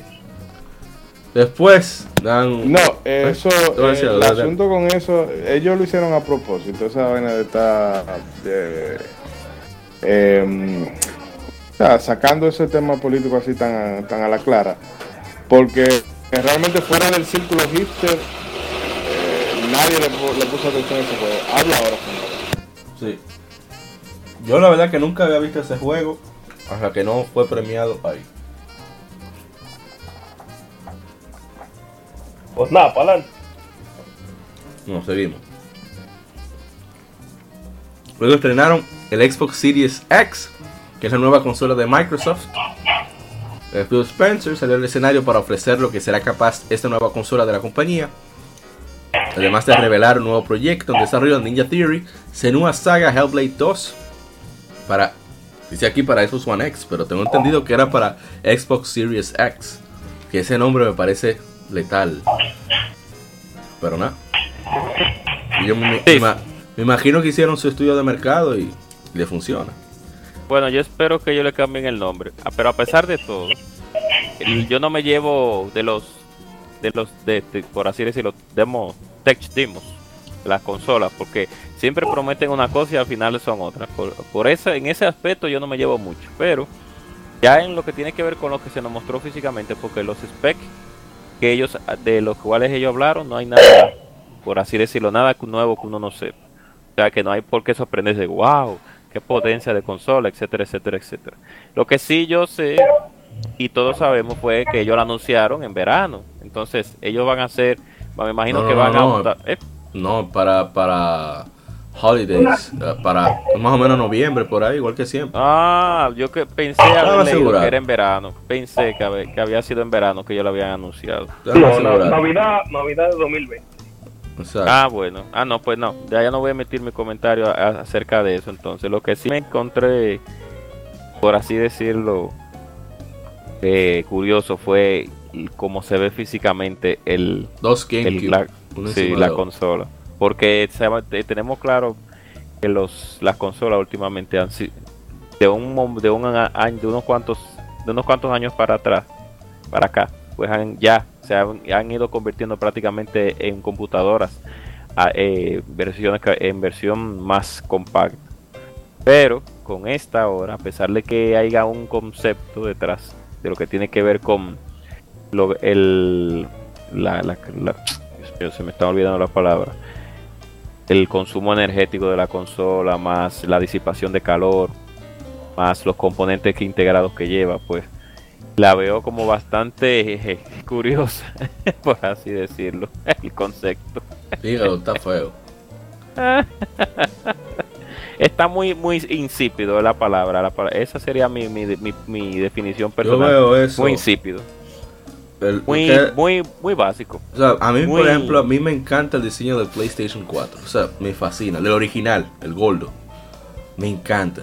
Pero ya lo que es el PlayStation 4 Slim, PlayStation 4 Pro, el Xbox One S no se ve mal. Pero el Xbox One, X, no sé. eh, Es eso, parecen.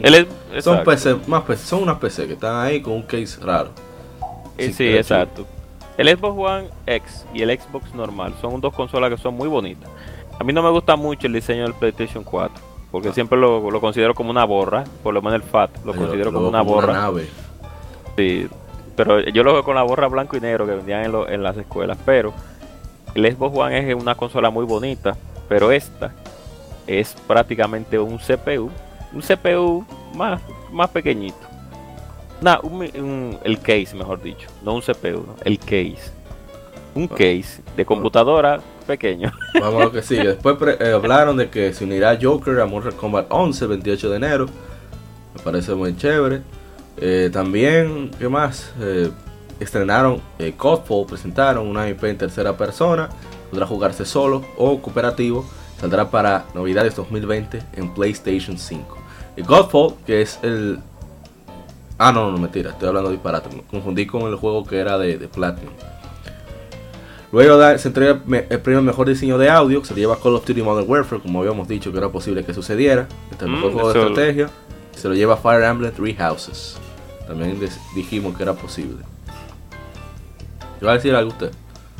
No, que el, sobre lo de Call of Duty, que creo que sí, no, no es dándome bombo ni nada, pero estoy diciendo que yo acerté en esa parte, porque dije que los sonidos de las balas y de los y de los bueno, y de los de los environment, del environment que hay dentro del juego, pues como yo lo grabaron, lo grabaron varias veces para para asemejarse a supuestamente la vida real, pues entonces ellos hicieron un buen trabajo con eso, ya. Siga, siga usted. Ok. Después, eh, Creador de contenido, no, eso no nos interesa. Bravely Default 2 anunciaron la secuela del juego de 3DS que llegará a Switch y en 2020, solamente para Nintendo Switch por el momento. Y no sé, yo. Bravely Default nunca me terminó de, de calar, pero eh, que bueno, es un RPG bueno, para la redundancia, que va a llegar a Switch y eso nunca, nunca, nunca está de más. No sé si, Ryzen, usted no tiene sentimientos encontrados con respecto a Berkeley Default. Y ahora, segunda parte, después de lanzar como tres juegos en 3DS. Tres juegos. No era, eran dos o no. Creo que salió otro que nada más se quedó en Japón. Ah, no, mentira, porque en Japón lanzaron tres. Aquí fueron solamente dos. Ah, entiendo. Bueno, vamos a ver qué es que se, que se inventan. Si se queda así, tipo clásico, o Ay, ponen Dios algo así eh, de acción. Quién sabe, otro, otro Inokunido. Ay, Dios, no, abusador. Después, el lance de PlayerUnknown Productions sube Ikumi Nakamura. ¿Dónde está Ishidori-san? El prospecto de esposa de, de Ishidori-san, Ikumi Sí. Nakamura. Sí, que, que ella también está, mm, está como regando currículum a ver dónde la contratan, porque tú ves que un día Oh, no, está en Santa Mónica. Esa mujer recorrió Cal- California completo recorrió, y Japón completo recorrió esa mujer. Déjame, estoy vaga. deja- ella dijo, déjame yo vacacionar y regar currículum. Una mujer brillante. Pero nada, esperemos que la waifu tenga eh, un, bueno, no sé, sino un estudio que por lo menos encabece algún proyecto pronto. Ya le va, a vi- le va a ir bien, porque no creo que le, que le falten ofertas. Eh, ella presentó mejor dirección de arte, se le lleva y que control. Yo todavía estoy malo con eso. Yo creo que Ishidori Sam fue el que dijo que se lo iba a llevar a control, si no me recuerdo. Hablando a ciencia cierta. No, yo creo que Gris no está metido ahí. Sí, no ganó Gris. Yo, Pues yo pensaba, yo pensaba, yo pensaba que era Gris por, por la animación y eso. Ah, ok, pues me equivoqué. Pero- Está bien, siga, siga. Llevó control, ¿qué vamos a hacer? No, Eh, imagino. Luego J.J. Abrams eh, habló de algo de, de Star Wars que va a estar en Fortnite. Después aparecen, anuncian un título eh, con soldados y demonios llamado Sons of the Forest. Y después eh, no se sabe Está, qué más se está, trata. está- ya, está rarísimo. Sí, sí, Claro. no. Un trailer muy extraño que yo no lo hubiera presentado ahí si no tenía nada. Eso se siente como un, un video de concepto y no un video de, de estrenar un juego. Y Sí, exacto. un evento como ese como que no yo, cuadra. yo creo que fue como que, eh, mira, a la gente le gusta vainas raras. Vamos así tipo. Vamos a llamar la atención, después vemos que- de qué se trata. Como a lo Ah. tipo, al estilo del logo de Metroid Prime 4. Así, me pasé. Sí. Oh, Oh, ¿verdad? Metroid Prime 4. ¿Cuándo fue? ¿Fue en 2000? vengo ¿qué dentro de un momentito. 2017, no fue 2018. No, 2017 creo que fue. Sí, pero por suerte que, que es Sony la que vende humo. Claro. De la suerte. Bueno, después eh, Riot Forge, una iniciativa de Riot para publicar juegos desarrollados por estudios centrados en el universo de League of Legends. Y el primer anunciado fue Ruin King. Llegará a consolas y PC. Que parece ser un juego de, de- de combate por turnos, un RPG por turnos. Disque, eso parece. Luego eh, pusieron un video de cómo fue la banda sonora de Cyberpunk 2077 que tuvo un concierto en directo. Que, la gente- eso fue, fue chévere. Eh, De eso debería tratarse la música ahí. Oye, hay como una advertencia de parte de. de. Déjame salir de un pronto. Pero eso. Disconnected. Como decía, estos premios tienen. No sé. esa peculiaridad de, de, de acertar, algún, acertar algunas cosas y, y fallar en tantas. Luego presentaron el escenario, entregar el premio mejor juego de acción. Y esto se lo llevó. eh, que, que todos queríamos, creo. Que era Devil May Cry 5. El gran Dante. Por lo menos un buen año, pero Se pegó. volviera por todo lo alto. Sí. Usted decía, eh, eh, Rising. que ese, ese era el que creo que fui yo mismo que dije que ese era el que tenía que llevárselo como juego de acción Sí, sí. No, estábamos, creo que la mayoría de acuerdo con eso. exacto Después hablan de un proyecto de Ubisoft Montreal, se llama Dungeons and Dragons Dark Alliance y eh. Después eh, Kigley lo llama un tigre de Apex para anunciar una, una vaina ahí. Después presentan Ultimate Rivals, una vaina ahí para Apple Arcade. Sí, estoy diciéndolo así despectivamente. Oye, espérate, espérate. Eh.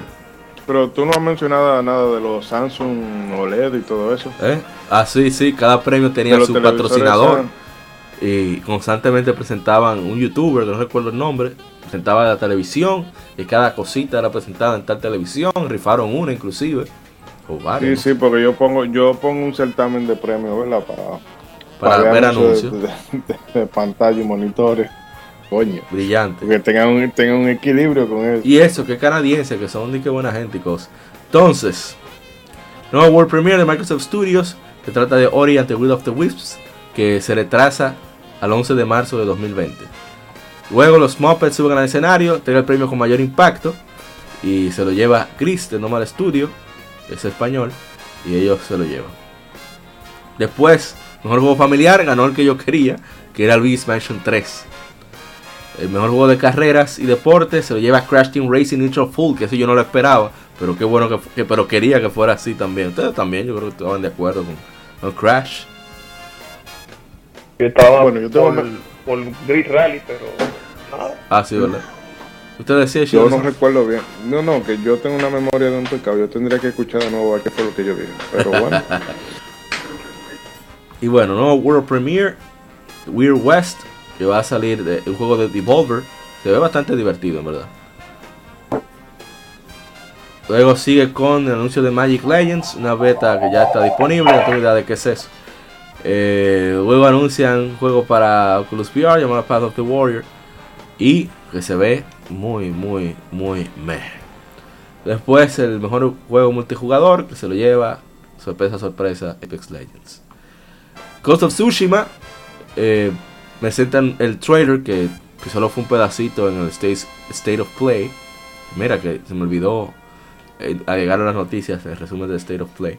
Pero bueno, eh, mezcla un poco de juego con cinemáticas y una orquesta que toca piezas musicales del juego en vivo. Y anuncian que llegará en verano del 2020 para PlayStation 4. Ah, pero esto es más largo de lo que pensé. Vamos a acelerar un poco las cosas. Eh, Blade Point, un juego multijugador, supuestamente in-game, eh, va a llegar en 2020. Eh, juego como servicio, se lo lleva Fortnite. También presentan un juego llamado Night to 5, que está en alfa, un FPS, un FPS táctico, que supuestamente es estratégico. Eh, el alfa llegará en 2020. Luego League of Legends, eh, se lleva mejor eSports. El mejor VR se gana Beat Saber, que era el que queríamos. El mejor interpretación se lleva Matt Mikkelsen por Death Stranding. Y Fire Emblem Three Houses se lleva el premio a la votación por parte de los usuarios que lo han elegido entre los nominados. Ese, yo nunca vi ese, ese premio como votación de parte de los usuarios, pero bueno. El World Premiere se trata de New World, que tiene como premisa la historia de a través de la naturaleza de la humanidad. Después eh, llega Reggie, Films ME, Films ME, que presenta el mejor indie, se lo lleva de nuevo disque, Disco Elysium, que no sé cómo carajo un indie. Y casi nadie conoce, se lleva el premio al mejor indie. pues tú sabes que él también es. ah, bueno, soy Queen, en pocas palabras. Ay, Dios, no, ok, vamos a seguir. Tú tienes amigos, tú no debes tener muchos amigos, sino tenerlo en el lugar indicado.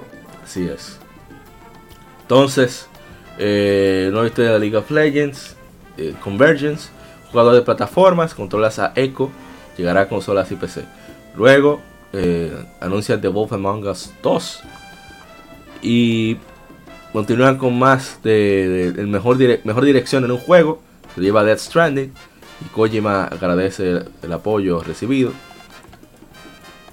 Luego pasamos con mención especial al, al traductor de, de Kojima este hombre al final Sí, está roto. Sí, eso yo te iba a decir. Kojima habló como por tres minutos. Y el tigre, sí, ta, ta, ta, ta, ta, ta, ta, ta, ta, ta, ta, La verdadera memoria, compadre. ta, ta, ta, ta, Sin hacer pausa. un criminal. Entonces, eh, luego aparece un teaser de Elder Scrolls Online eh, sobre el mundo de Skyrim, un evento que van a tener sobre ese juego que casi nadie juega, pero ni modo. Michelle Rodríguez. Tengo que hacer una pausa porque es que siento un amargo en la boca al mencionar ese nombre, pero ya, ok. Eh, o sea, un, un estreno de un juego de Fast and Furious eh, que ten- la tendrán a ella a Vin Diesel. Se llama Fast and Furious Crossroads. Llegará en mayo del 2020. Dios, qué cringe me dio ese trailer. No, no, ese, ju- Se ve eh, no, ese se juego está, ese juego de juego mortal, está mortal. ¿Tú, ¿Qué? Di Para que Wii, ese juego para Wii. Di que Gozo Tsushima, óyeme, no, no, uy, no. Eso de Wii, ¿no? Es, eh, Scarlet y, y el PlayStation 5 no van a poder mover eso. eso. Eso va a tener que ser directo para PC. Yo creo que sí. Porque con todo ese, ese poderío gráfico que ellos sí vieron ahí, wow. Gameplay nunca, nunca antes sí. Oye, no, pero, Eso oye, va a no, ser no. una- Eso va a ser una experiencia cinemática nunca antes vista en esta animación. Y la siguiente. Oye, ellos están lavando dinero, porque es que... Ay, Dios, o sea, pero ¿por qué tú dices es eso así? lavando dinero que en el están, es que podcast. no, es que no. No, no, no, no, ¿cómo no, no. Una saga que produce, que produce tanto dinero esta saga. Esa gente que se han No, pero eso está- que hasta han explotado al pobre Paul Walker después que murió. Y mira No, con pero qué eso sale. tiene que ser, eso tiene que ser alguien que dijo, no, no, mira, hay que lavar dinero fácil, porque es que como diantre tú me pones en pleno 2019 un juego con un aspecto visual eh, eh, que ni PlayStation Twi- 2. Twisted Metal 1. eh, Decía eso, Twisted Metal 2. Oye, no, no, no, no, no. Y Y bu- para el año que viene, porque todavía te pudiera quedar con solo de bueno, quizá que le falta Sí, sí, sí, sí. uno o dos años de desarrollo, no, el año que viene. Eso está ahí. Para terminar, que fue lo que fue lo mejor de la noche, el, el juego del año para The Game Awards fue Sekiro Shadows Die Twice. Eso a mí me, me, me- me alegró muchísimo porque esa gente son gente seria que trabajan, no como, como muchos de los estudios, sobre todo de este lado del mundo, que eso es pues, utilizando fórmulas para sacarte el billete. No, son gente que tratan de darte un producto completo para que lo disfrutes de pe a pa. Y, y si lanzan una expansión que valga cada centavo que cobran. Si no, mira, que con Sekiro, con Sekiro yo pudieran haber sacado una expansión, pero O sea, que ellos se ellos tienen ahora mismo todo. No, no, es que ellos han, lo que se estaba rumorando y demás, eh, está enfocando todos los esfuerzos en el Den Ring. Pero te digo que no hay ese afán de, de cuarto, cuarto, sino que ellos están priorizando las obras. Sacamos este juego, Sekiro es una historia, ¿verdad? Autocontenida. Sí se presta mucho para secuela. Eh, pero tal vez ellos tienen en mente eso, hacer un, un Sekiro 2 en, no sé, en 2023, 2024, cuando sea. Pero ahora mismo la prioridad de ellos es sacar eh, el título que tienen, Ring. que no te, no te van a sacar ahora un Season Pass para que le hagan un skin eh, con cinco skins de Sekiro y el brazo prostético, eh, si lo quiere de fibra de carbono, compra, o sea, no, no. Eh, ellos te entregan la experiencia como tal. Lo que sí yo siento es que, eh, no sé, con, con Dark Souls o con Bloodborne, eh, e- era como cuando ¿Cuándo qué? realmente debieron, debieron de dárselo. Espérate, cuando ¿era cuando eh, qué? salió Blood, cuando Bloodborne y Dark Souls, que los nominaron pero no ganaron nada. Ajá. Eh, yo creo que ellos lo hicieron, este año lo hicieron así. Porque yo realmente, eh, dentro de mí, dentro de mí, yo quería que ganara Sekiro, pero pensaba que Resident Evil 2 se iba a llevar el premio. Por, ¿sabes? Porque tiene eh, un appeal como más general, el juego está muy bien hecho, es una franquicia, o bueno, una, un capítulo de una franquicia que siempre fue muy querido. Y Sekiro como hubo un momento en que toda la prensa le cayó encima porque no tenía modo fácil y la accesibilidad y todo eso. Pensé que no, no se le iba a ganar.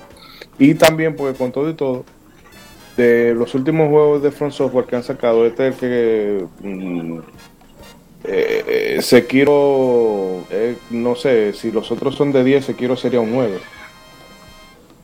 No, pero también hay que tomar en cuenta la competencia que había. O sea, tú tienes. Ah, no, mentira. Estoy hablando disparate. Porque la vez quien le ganó no fue The Witcher 3, un DLC.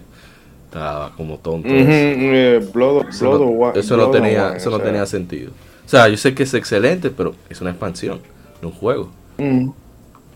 Pero ya. Que pues, está bien, tú sabes que ellos buscan siempre el darle algo a todo el mundo, porque fíjate cómo hicieron con lo de Fortnite, que ah, mejor juego como servicio, bueno, pero eh, vamos a dividir, vamos a darle el multiplayer a Apex y vamos a darle este a Fortnite, ¿verdad? Porque son son EA y son Epic y esa gente ponen mueven dinerito y, y no quiero calentarme con ninguno de los dos. Que siempre se, se busca eso. Pero yo me alegro de que por fin no se haya terminado la década sin reconocer el trabajo de Front Software, porque La influencia Eh, que han tenido. sí, por eso todos los desarrolladores indie, o no todos, sino que sé yo, el 90% de los desarrollos indie cogen fórmula Metroidvania y la mezclan con la fórmula Souls.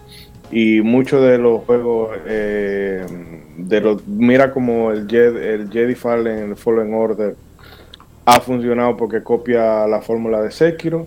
Eh, God of War tuvo que coger también su poquito de su poquito de Dark Souls y eh, así muchas otras franquicias.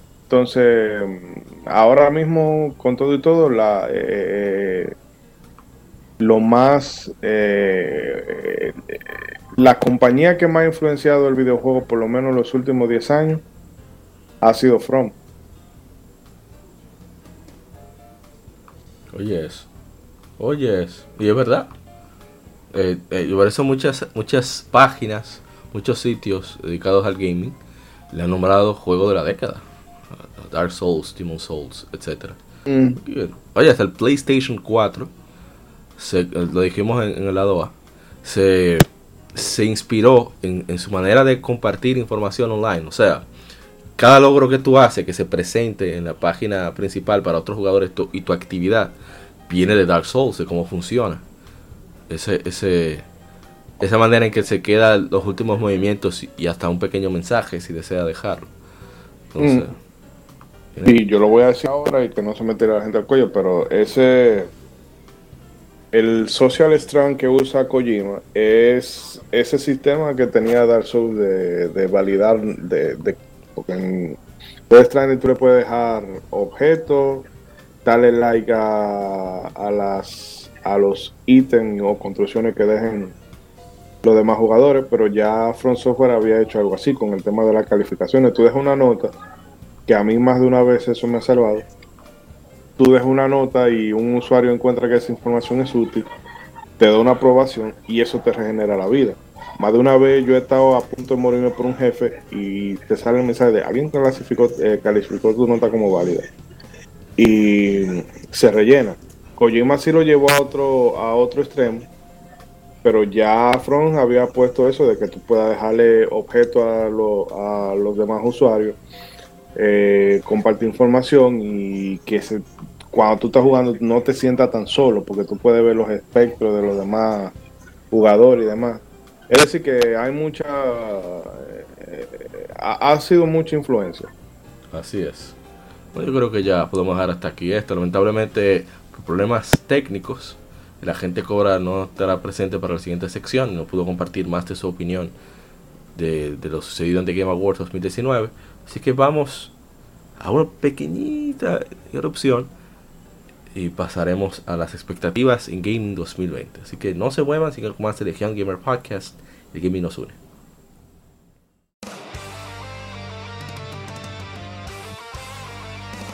Para revivir los grandes momentos y títulos del videojuego clásico, no dejes de escuchar cada mes Modo 7 Podcast. Ven y recuerda con nosotros entre análisis retro, datos y anécdotas la época dorada del videojuego. Sin micropagos ni pases de temporada, solo puro amor por el pixel y el polígono. Modo 7 Podcast, la retroaventura comienza ya.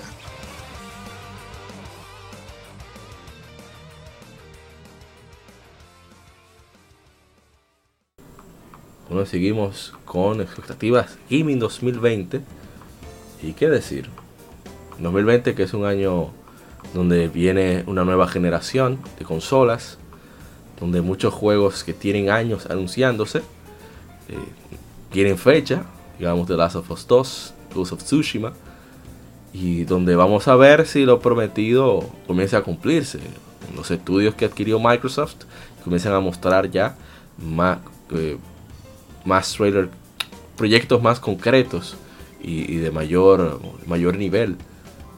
Aunque ellos presentaron algo en el último evento que tuvieron, pero qué sé yo, como que no cuajó tanto como el- los proyectos eran buenos, pero no tenían el nivel que uno esperaba para el renombre que tenían algunos de esos estudios. Pero en fin, punto es, bueno, voy a ir de una vez. Microsoft le hace, fal- le hace falta algo japo. Ay, pero y, No, no y digo, en el sentido... y Scalebound. mm, aún... Y tú sabes cómo Cámbiame son, página, cómo son los japoneses de chismosos. O sea, tú le fallas una vez a uno y ya, quemado. Así mismo, o sea, yo, eh, yo dudo que Camilla vuelva a cenar con Microsoft. Bueno, por eso se ha ido con Nintendo a Bayonetta 3. Él no estaba en eso. Ujú. Yo estoy seguro que si él, si él hubiese dependido ese, ese de Bayonetta y, y Vanquish, no lo saca para él. Yo creo que no. Pero en fin. Eh, continuando con ah, la idea. eh, bueno, voy a, voy a hacerlo. Generalmente me quedo de último, pero voy a darle de una vez. Yo en 2020 eh, lo que espero son esos juegos, sobre todo Ghost of, Tsushima, me llama mucho la atención porque como he estado jugando Infamous de Soccer Punch, al igual que Sly Cooper, la primera y segunda parte, es un estudio que, que demuestra mucho potencial en, en- en cuanto a hacer ese gameplay fluido de, de, explorar y, y- y- atacar de manera bien, bien sin interrupción, bien, bien rápida, bien simple y, y mantenerse en constante movimiento. Me gusta mucho cómo ellos lo hacen. Y por eso me llama mucho la atención Ghost of Tsushima. Yo lo que espero que hayan aprovechado precisamente esa parte de, de- de japonesa que tiene Sony de estudios, bueno, el estudio Sony Japan Studio, para que le dé cierta asesoría en el movimiento de la espada, etcétera, etcétera, etcétera. Porque a veces como que se quedan cortos mucho en, ataques de espada los, los occidentales. Yo temo que, que pase eso con Ghost of Tsushima, donde pienso que es vital el, el- gameplay de espadas en ese juego. Y, y que espero que den fecha para East 9, Trails of Cold Steel 4, y si es posible, que hagan un teaser de que viene para Occidente. O sea, que no den fecha, pero sí diga que viene para Occidente. Legend of Heroes Trails of Zero y Trails of Blue Kai para PlayStation 4. Con eso que me anuncien, ya yo tengo mi 2020 hecho y derecho. Ah, y, ya, ahora, ya Cosa 7 tiene fecha. Así que no hay que, que desesperarse. Porque de verdad me gustó muchísimo el demo, como dije en, el lado A. Y ya, eso sería mi expectativa 2020. Como- sé. Ah, bueno. Y quizás ya como cosa loca. Que ah, un teaser ahí de Golden Sun. Ya. La fantasía. aportando a ella. Bueno, pero hay que, hay que soñar. ¿Quién va? ¿Quién va? Bueno, yo personalmente No, Rising, dale. no, no- no espero mucho de- de- del 2020.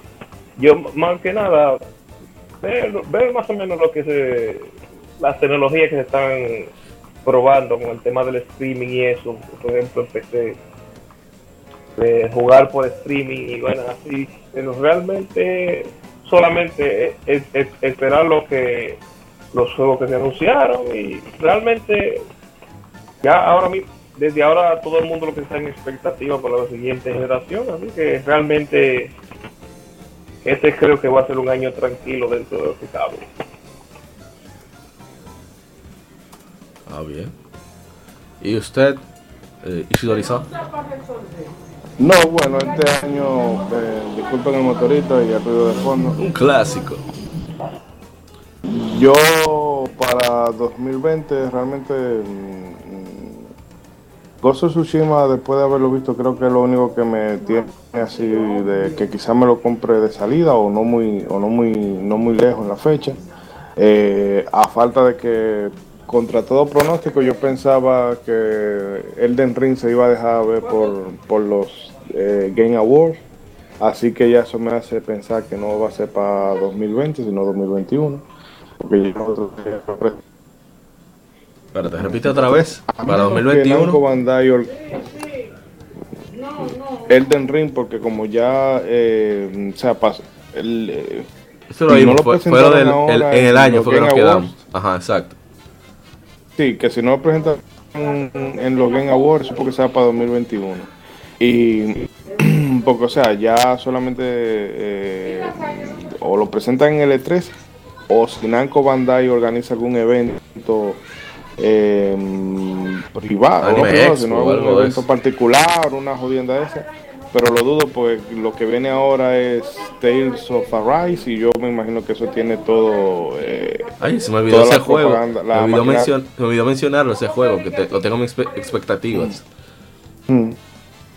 Entonces toda la propaganda ahí. Así que a falta de eso, de una confirmación directa del Elden Ring, eh, Gozo Tsushima me llama la atención. Mm, Me preocupa un poco el tema de... Me preocupa, no que me preocupe, sino que me da curiosidad el tema de que parece que va a ser un mundo abierto. Ojalá mm, sea algo más...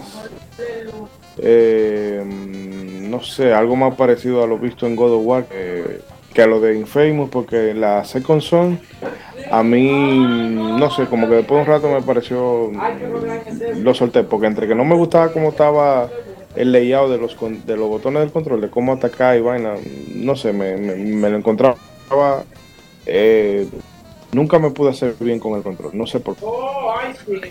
Y bueno, pero fuera de eso, eh, eh, no sé, este año empieza muy, muy potente, pero yo me voy a quedar con eso, Gozo Tsushima, la Trials of Mana Ay, se olvidó y de, la- sí, de Us, veremos, fácilmente se va por un viernes negro, una cosa de esa.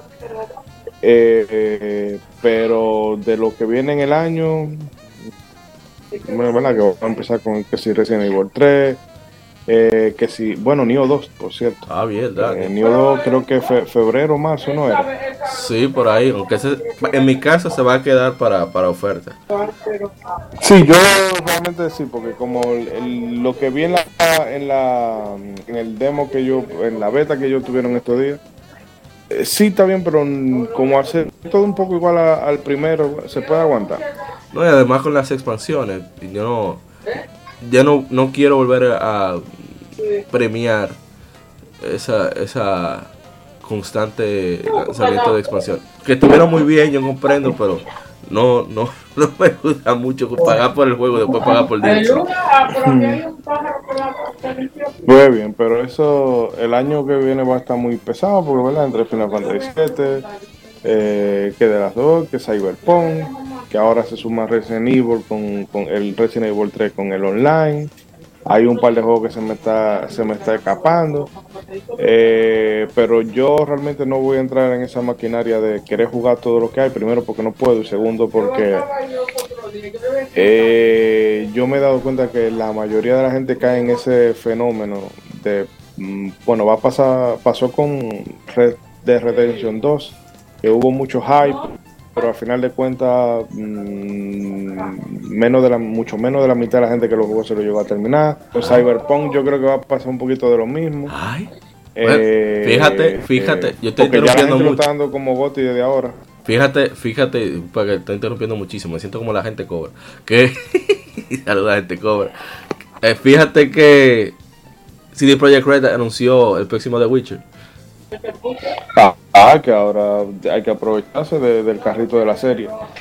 Eh, pero te digo que son muchas cosas, pero yo solamente me estoy centrando en, eso, en Trials, Trials of Mana, el Ghost of Tsushima, y ya veremos todo lo otro será, será de oferta porque hay mucho en el backlog que terminar. De las consolas nuevas, eh, bueno, yo no voy a comprar consola de salida. De los míos. Todo. Sí, eso de beta Háblame tester. 2000, 2022, 23, cuando ya eh, todos los defectos que tengan de, de, de inicio se le hayan corregido, cuando dejen de estar experimentando con, con juegos raros y tecnologías raras que al final de a mitad de generación terminan obviándose. y se enfocan ¿verdad? En, en desarrollar lo que funciona y todo eso, porque no voy a tener un como PlayStation 4 para después tener cosas como NAC, eh, The Order, y, eh, no, no, yo no voy a pasar por eso. Que sí, eso sería todo, todo lo que tengo proyectado para el 2020. Sí. Bueno, ya saben que estoy esperando a que la gente cobra nos va a mandar un mensaje para reproducirlo aquí en el podcast. Pero para 2020... Sí, que lo mande... ¿Ah? Que lo mande breve, porque la última vez en el en, en el podcast, en el modo 7, yo duré más editando la nota de audio de Arianza que editando el programa en sí. ¡Ya! ¡Ay, Dios mío! Bueno, el punto es que para el 2020, en cuanto a Legion Gamer Podcast, vamos a tratar de mejorar la calidad de audio. Eso lo tenemos pendiente. Vamos también a, ver cómo organizamos mejor los streams. Creo que estoy pensando bajarle un poco a, la- a las a las efemérides en sí y centrarme más en streams. No sé, lo estoy pensando. Y no sé, ver si hacemos más crossover. Por fin pudimos hacer crossover con la gente de Quien Entrega. A ver si lo hacemos con más podcasts, aunque no sean necesariamente dominicanos. Y, y tratar de seguir creciendo en diferentes partes. También organizar el canal de YouTube oficial de, de Gamer Podcast, que estamos utilizando por el momento es eh, no el personal, sino el mío de, gameplay. Y, y voy a tratar de organizar todo, tomar este tiempo de, de, asueto que vamos a tener. Que, va a ser muy corto. Pero para ver si termino de subir todos los videos al canal que se llama así mismo, Legion Gamer RD.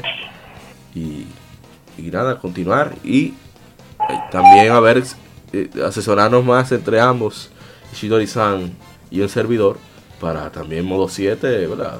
Dale caché. No olviden del modo 7, el enlace está en la descripción de este podcast. Sí, estamos y ya ya para mm, eh, con estos días de Navidad se nos ha complicado grabar el próximo especial, pero ya mm, bueno, sí, las semanas que vienen, pasado todo este feriado de 24 y 25 de diciembre, nos ponemos, así que estén atentos. Minish Cap para la gente, los amantes de Zelda. Sí, como dije, yo espero jugar Minish Cap. Creo que la fecha japonesa es en enero por ahí. Jugarlo escuchando el podcast. O sea, yo voy a guardar ese podcast para escucharlo mientras estoy jugando. Para entonces motivarme a jugar a las horas que dure el podcast. O por lo menos a la mitad. Continuarlo después. Eso va a ser muy interesante. No, sí, sí, eso.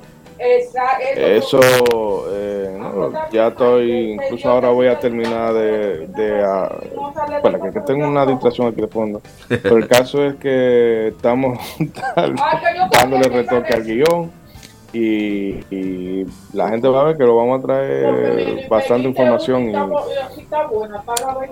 y no solamente eh, hablar del juego en sí, sino darle tributo a mucha gente que pasa desapercibida, porque nos quedamos con Miyamoto, ella Unuma, y hay mucha gente que se le deja de lado, que en realidad tiene tanto o, o quizás hasta más peso que yo en la saga a- actualmente. Bueno, voy a, ya para terminar, eh, desearles que tenga, tengan fe. Bueno, hablen ustedes, despedirnos de este año de nuestros escuchas, ya que no creo que vamos a, grabar más podcasts. Pero usted, eh, Rising, Bueno, este ha sido un año de mucha controversia, mucho, mucho momento divertido y muchos juegos por igual, pero nada, el año que viene vienen co- vienen juegos más bacanos y los que ya salieron es- van a estar más baratos, así que hay que aprovechar. ese, es el secreto. Exacto. Bueno, voy a... No, de- ¿Verdad? de este año. No sé que eh, cada vez más- este año se ha hecho muy patente el Go Bro, el, el Go Bro, con, con mucha, sobre todo con muchos juegos indie y demás, ¿verdad? Que quieren ser más eh, artist que, otra cosa. Y no, eh, hemos tenido, ¿verdad? Cada, no ha pasado un mes sin algún escándalo raro. Hemos visto también eh, cómo alguna gente no le ha temblado el pulso para decirle dos o tres verdades a la gente de Kotaku y compañía. Eso fue También rico. hemos visto cómo esa sí, cómo ese periodismo del videojuego cada vez eh, le está haciendo, vamos a decir, proselitismo y activismo que, que de información en sí, como que, ¿verdad? Eh, le está empezando a, pa- a pasar factura y yo espero que sí, que pague, porque esta in- la industria, o mejor dicho, el mundo del videojuego necesita eh, desintoxicarse un poco de tanta eh, o sea, de todo ese, ese contenido que lo único que hace es más, más que crear unión, dividir, porque a veces tú estás trabajando en un, medio, qué sé yo, como Taco o Waypoint, y tú tienes la intención de trabajar en, en el Washington Post o en algún sitio, en algún periódico político, y y tú quieres usar esa tribuna que debería estar enfocada al mundo del juego y del entretenimiento como tribuna de, de discurso político y demás, y eso lo único que hace que enrarece eh, la armonía dentro de la comunidad de videojuegos, pero yo espero que esas cosas ya en el futuro se vayan, se vayan yendo a menos. eh, que aprendamos a disfrutar más, ¿verdad? más del videojuego en sí que las cuestiones que las cuestiones políticas las, eh, las que enseñanzas las que nos quieran forzar a aprender. Sí, las lecciones eh, morales. Sí, yo, pero o sea que todos esos escándalos que se dieron a lo largo de años iban por lo menos para eso. Eh, espero que verdad que mm, compañías como, como Capcom, como la misma Nintendo, sigan ¿verdad? entregando sus cosas de calidad. Square Enix espero, mm, ¿verdad? porque este año pff, lo de Square Enix ha sido penoso.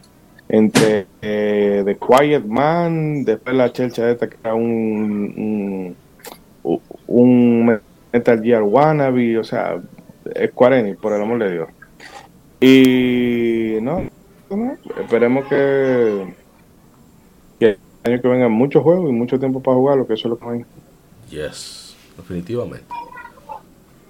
Y bueno, eh, esperemos, espero que disfruten mucho de, de este asueto que van a tener, que, que disfruten en familia, ya sea eh, la Nochebuena, Navidad, el fin de año, eh, pasen el tiempo con quien- quienes más quieren y agradecer nuevamente por todo el apoyo brindado a todos aquellos que siempre nos escriben, que están constantes de lo que hacemos, esos nuevos inventos que hacemos como la lectura gaming, etcétera.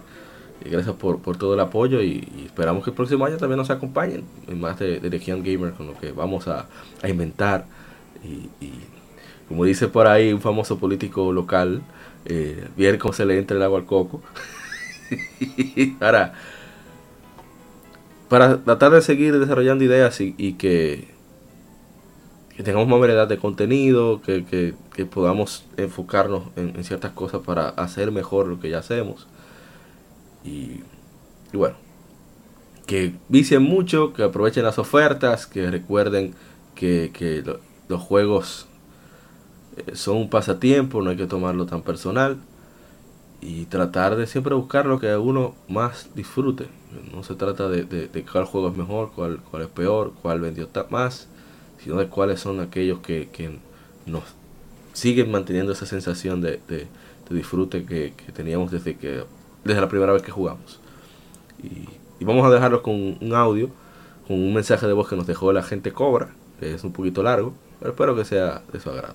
Así que de nuevo, gracias Rising Shitori-san por este año que, compartimos muchísimo, por las horas que hemos estado aquí y, y espero disfruten también de, de su fin de año, de su Navidad. No, vamos a, tra- vamos a tratar porque ya. eh, o sea, que ya estamos en la depresión post-doble. y.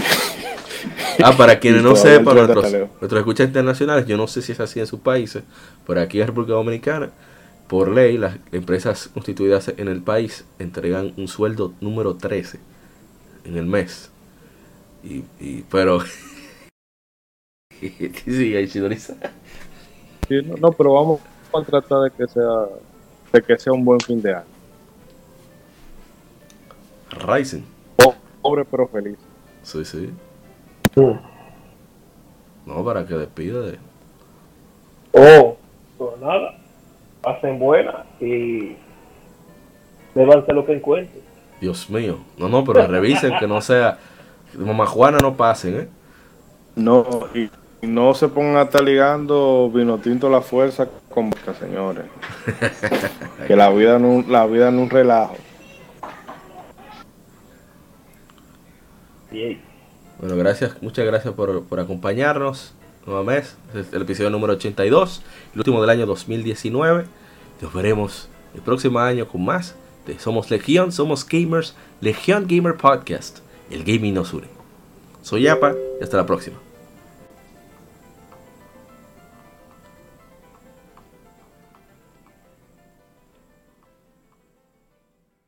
Como decía, el agente Cobra y posiblemente, bueno, Guadaña, ahorita, y Side, nos, van a enviar, nos enviaron una nota de voz eh, con unos cuantos deseos y mucho decir sobre sus expectativas de gaming de 2020 y los deseos para el próximo año para ustedes, nuestros escuchas, que les apreciamos tanto, les agradecemos siempre su apoyo.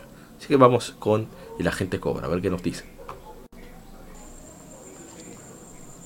Bien, lamentablemente no lo voy a poder acompañar debido a problemas técnicos, pero aún así, pues espero que escuchen mi aporte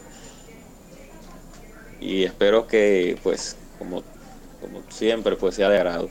Eh, en lo que tiene que ver con el 2020, mis expectativas son, pues, un poco altas porque las voy a dividir en dos partes. La primera es que no tengo un hype específico ni absoluto en lo que tiene que ver con las consolas que vienen para navidades del 2020 porque la primera ya se mostró de parte de Microsoft y la segunda pues que es la consola de Sony también pues lo tiene que ver con el apartado técnico pues no hay nada nuevo que ofrecer sabemos que van a utilizar cierto tipo de CPU cierto tipo de GPU y de memoria RAM y de discos de estado sólido. O sea que hablar de que moverán ciertos juegos a 4K, 60 FPS, es, hablar, es, es, dar datos redundantes de lo que se ha hablado. O sea que para mí no, no hay una expectativa alta en lo que tiene que ver con las consolas.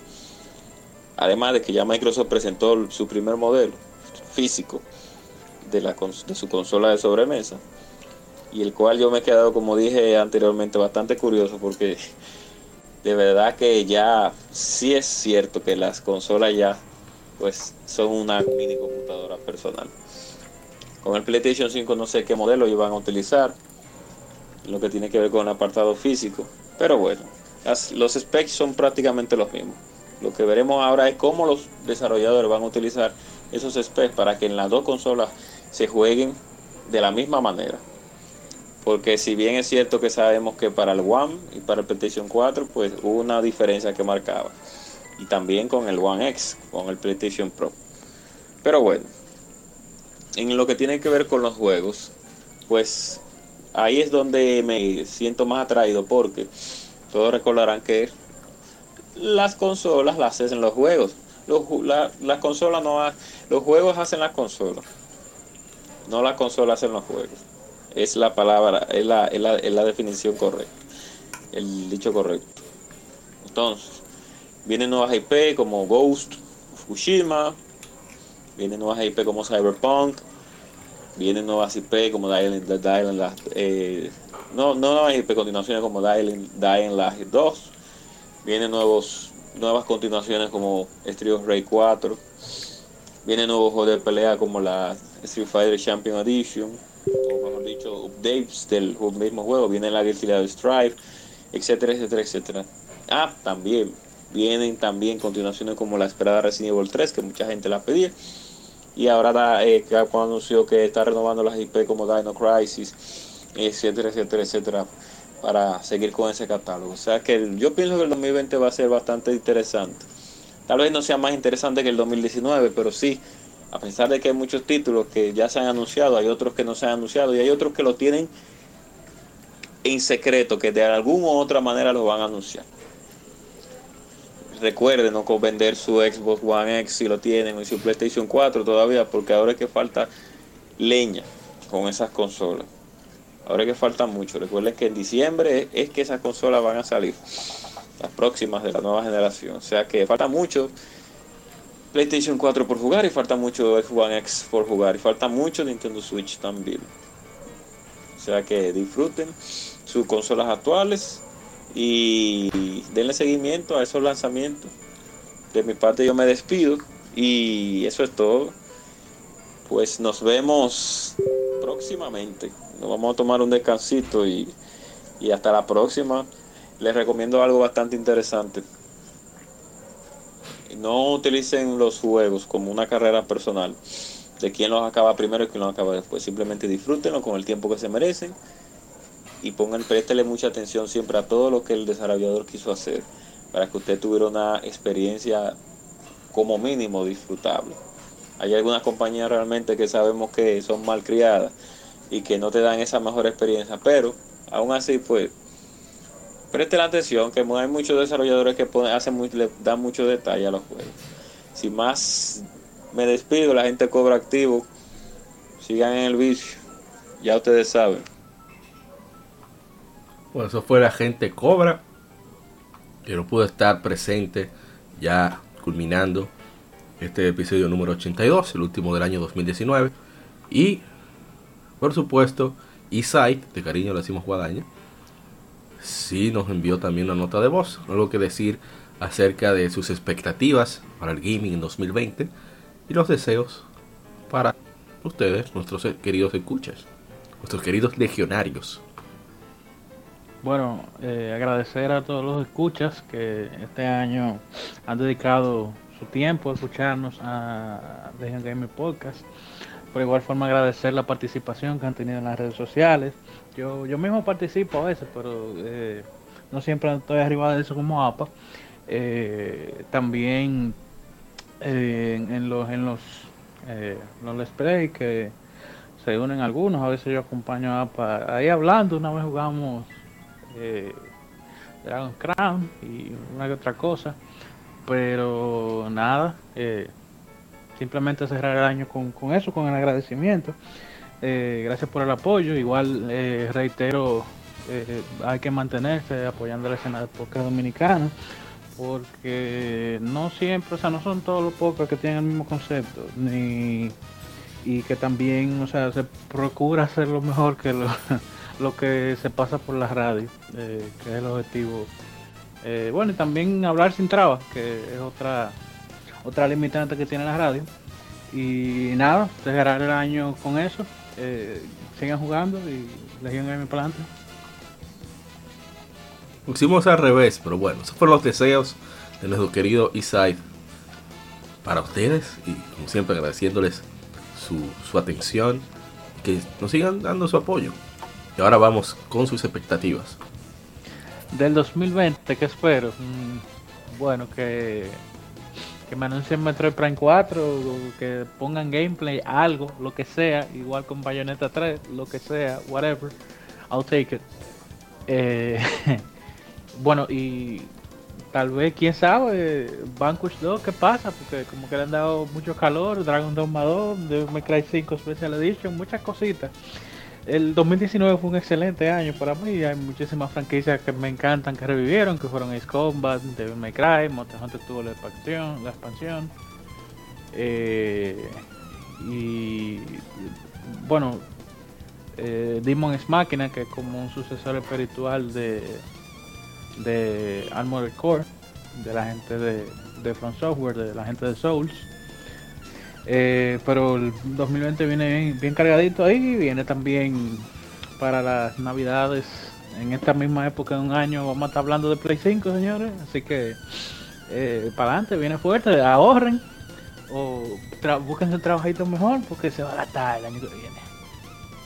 Bueno, esas son las expectativas de, de Eastside Guadaña para el 2020. Ya escucharon sus deseos anteriormente, lo hice mal al revés, me organicé bien.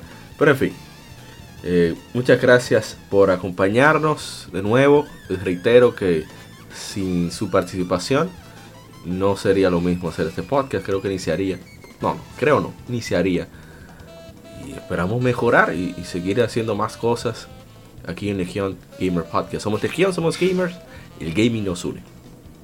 Y que siga el vicio en el 2020 eh, con más ofertas, mejores juegos y mucho de qué hablar. Gracias a todos los invitados, a los podcasts que nos tuvieron como Quien Pierde Entrega, que eh, Mal Asunto, eh, Marcos Almanzar, Ramón Encarnación de Golden Spear, Mr. Prince, también por supuesto el ingeniero Camilo que siempre nos da consejos. Gracias también a ustedes por, por su apoyo, por siempre tenernos pendientes. Y muchos sites que veo que han resurgido, como Topa Trial B, también de la B Podcast, nuevos podcasts como se está jugando, se le está yendo bastante bien. Igualmente a la gente de Gamers en Lata, que se enfocan en, mainstream. Todos esos podcasts que son locales, denle su, su escuchadita a ver si les atrapa. Uno nunca sabe. De nuevo, gracias, gracias. Un millón de gracias por, por darnos el chance de informarles y entretenerles sobre el mejor hobby del mundo, que son los videojuegos, el gaming. Así que, de nuevo, soy Apa. Nos veremos el próximo año con más. Vamos a seguir con, unos cuantas streams por, Facebook y por supuesto por YouTube. Así que no vamos a estar del, to- del todo desconectados. Puedes enviarnos mensajes por correo, puedes enviarnos mensajes por Instagram, por Facebook, por Twitter, donde usted quiera. Que siempre vamos a contactarles. Legión Gamer RD. Recuerden que estamos en todas, en todas las plataformas de podcast. Legión Gamer Podcast. Usted nos busca. Spotify, Google Podcast, Apple Podcast, en todos. En Tuning, Nibooks. Así que sin más, que tengan un feliz 2020, que disfruten del fin de año, coman con cura en Nochebuena, eso es lo que vamos a hacer aquí en República Dominicana. Disfruten de tranquilidad del 25 con su familia, el 31, pero también aprovechen su ratico para gastar los dedos con el vicio. Así que que siga el vicio, nos veremos hasta la próxima.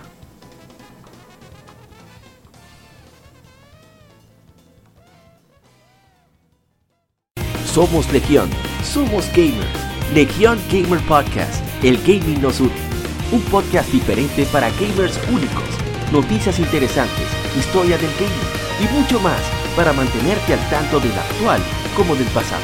Porque todos jugamos, el gaming nos une. Estamos disponibles en iBooks, TuneIn, Spotify, iTunes y demás plataformas de audio. Perfecto para escucharnos mientras subes niveles, buscas un objeto específico y practicas para dominar esta jugada devastadora. Recuerda seguirnos en Facebook, Twitter e Instagram como Legión Gamer RD para que compartas con nosotros y seas parte de la legión de gamers únicos. Gracias por escucharnos y te esperamos para el próximo episodio.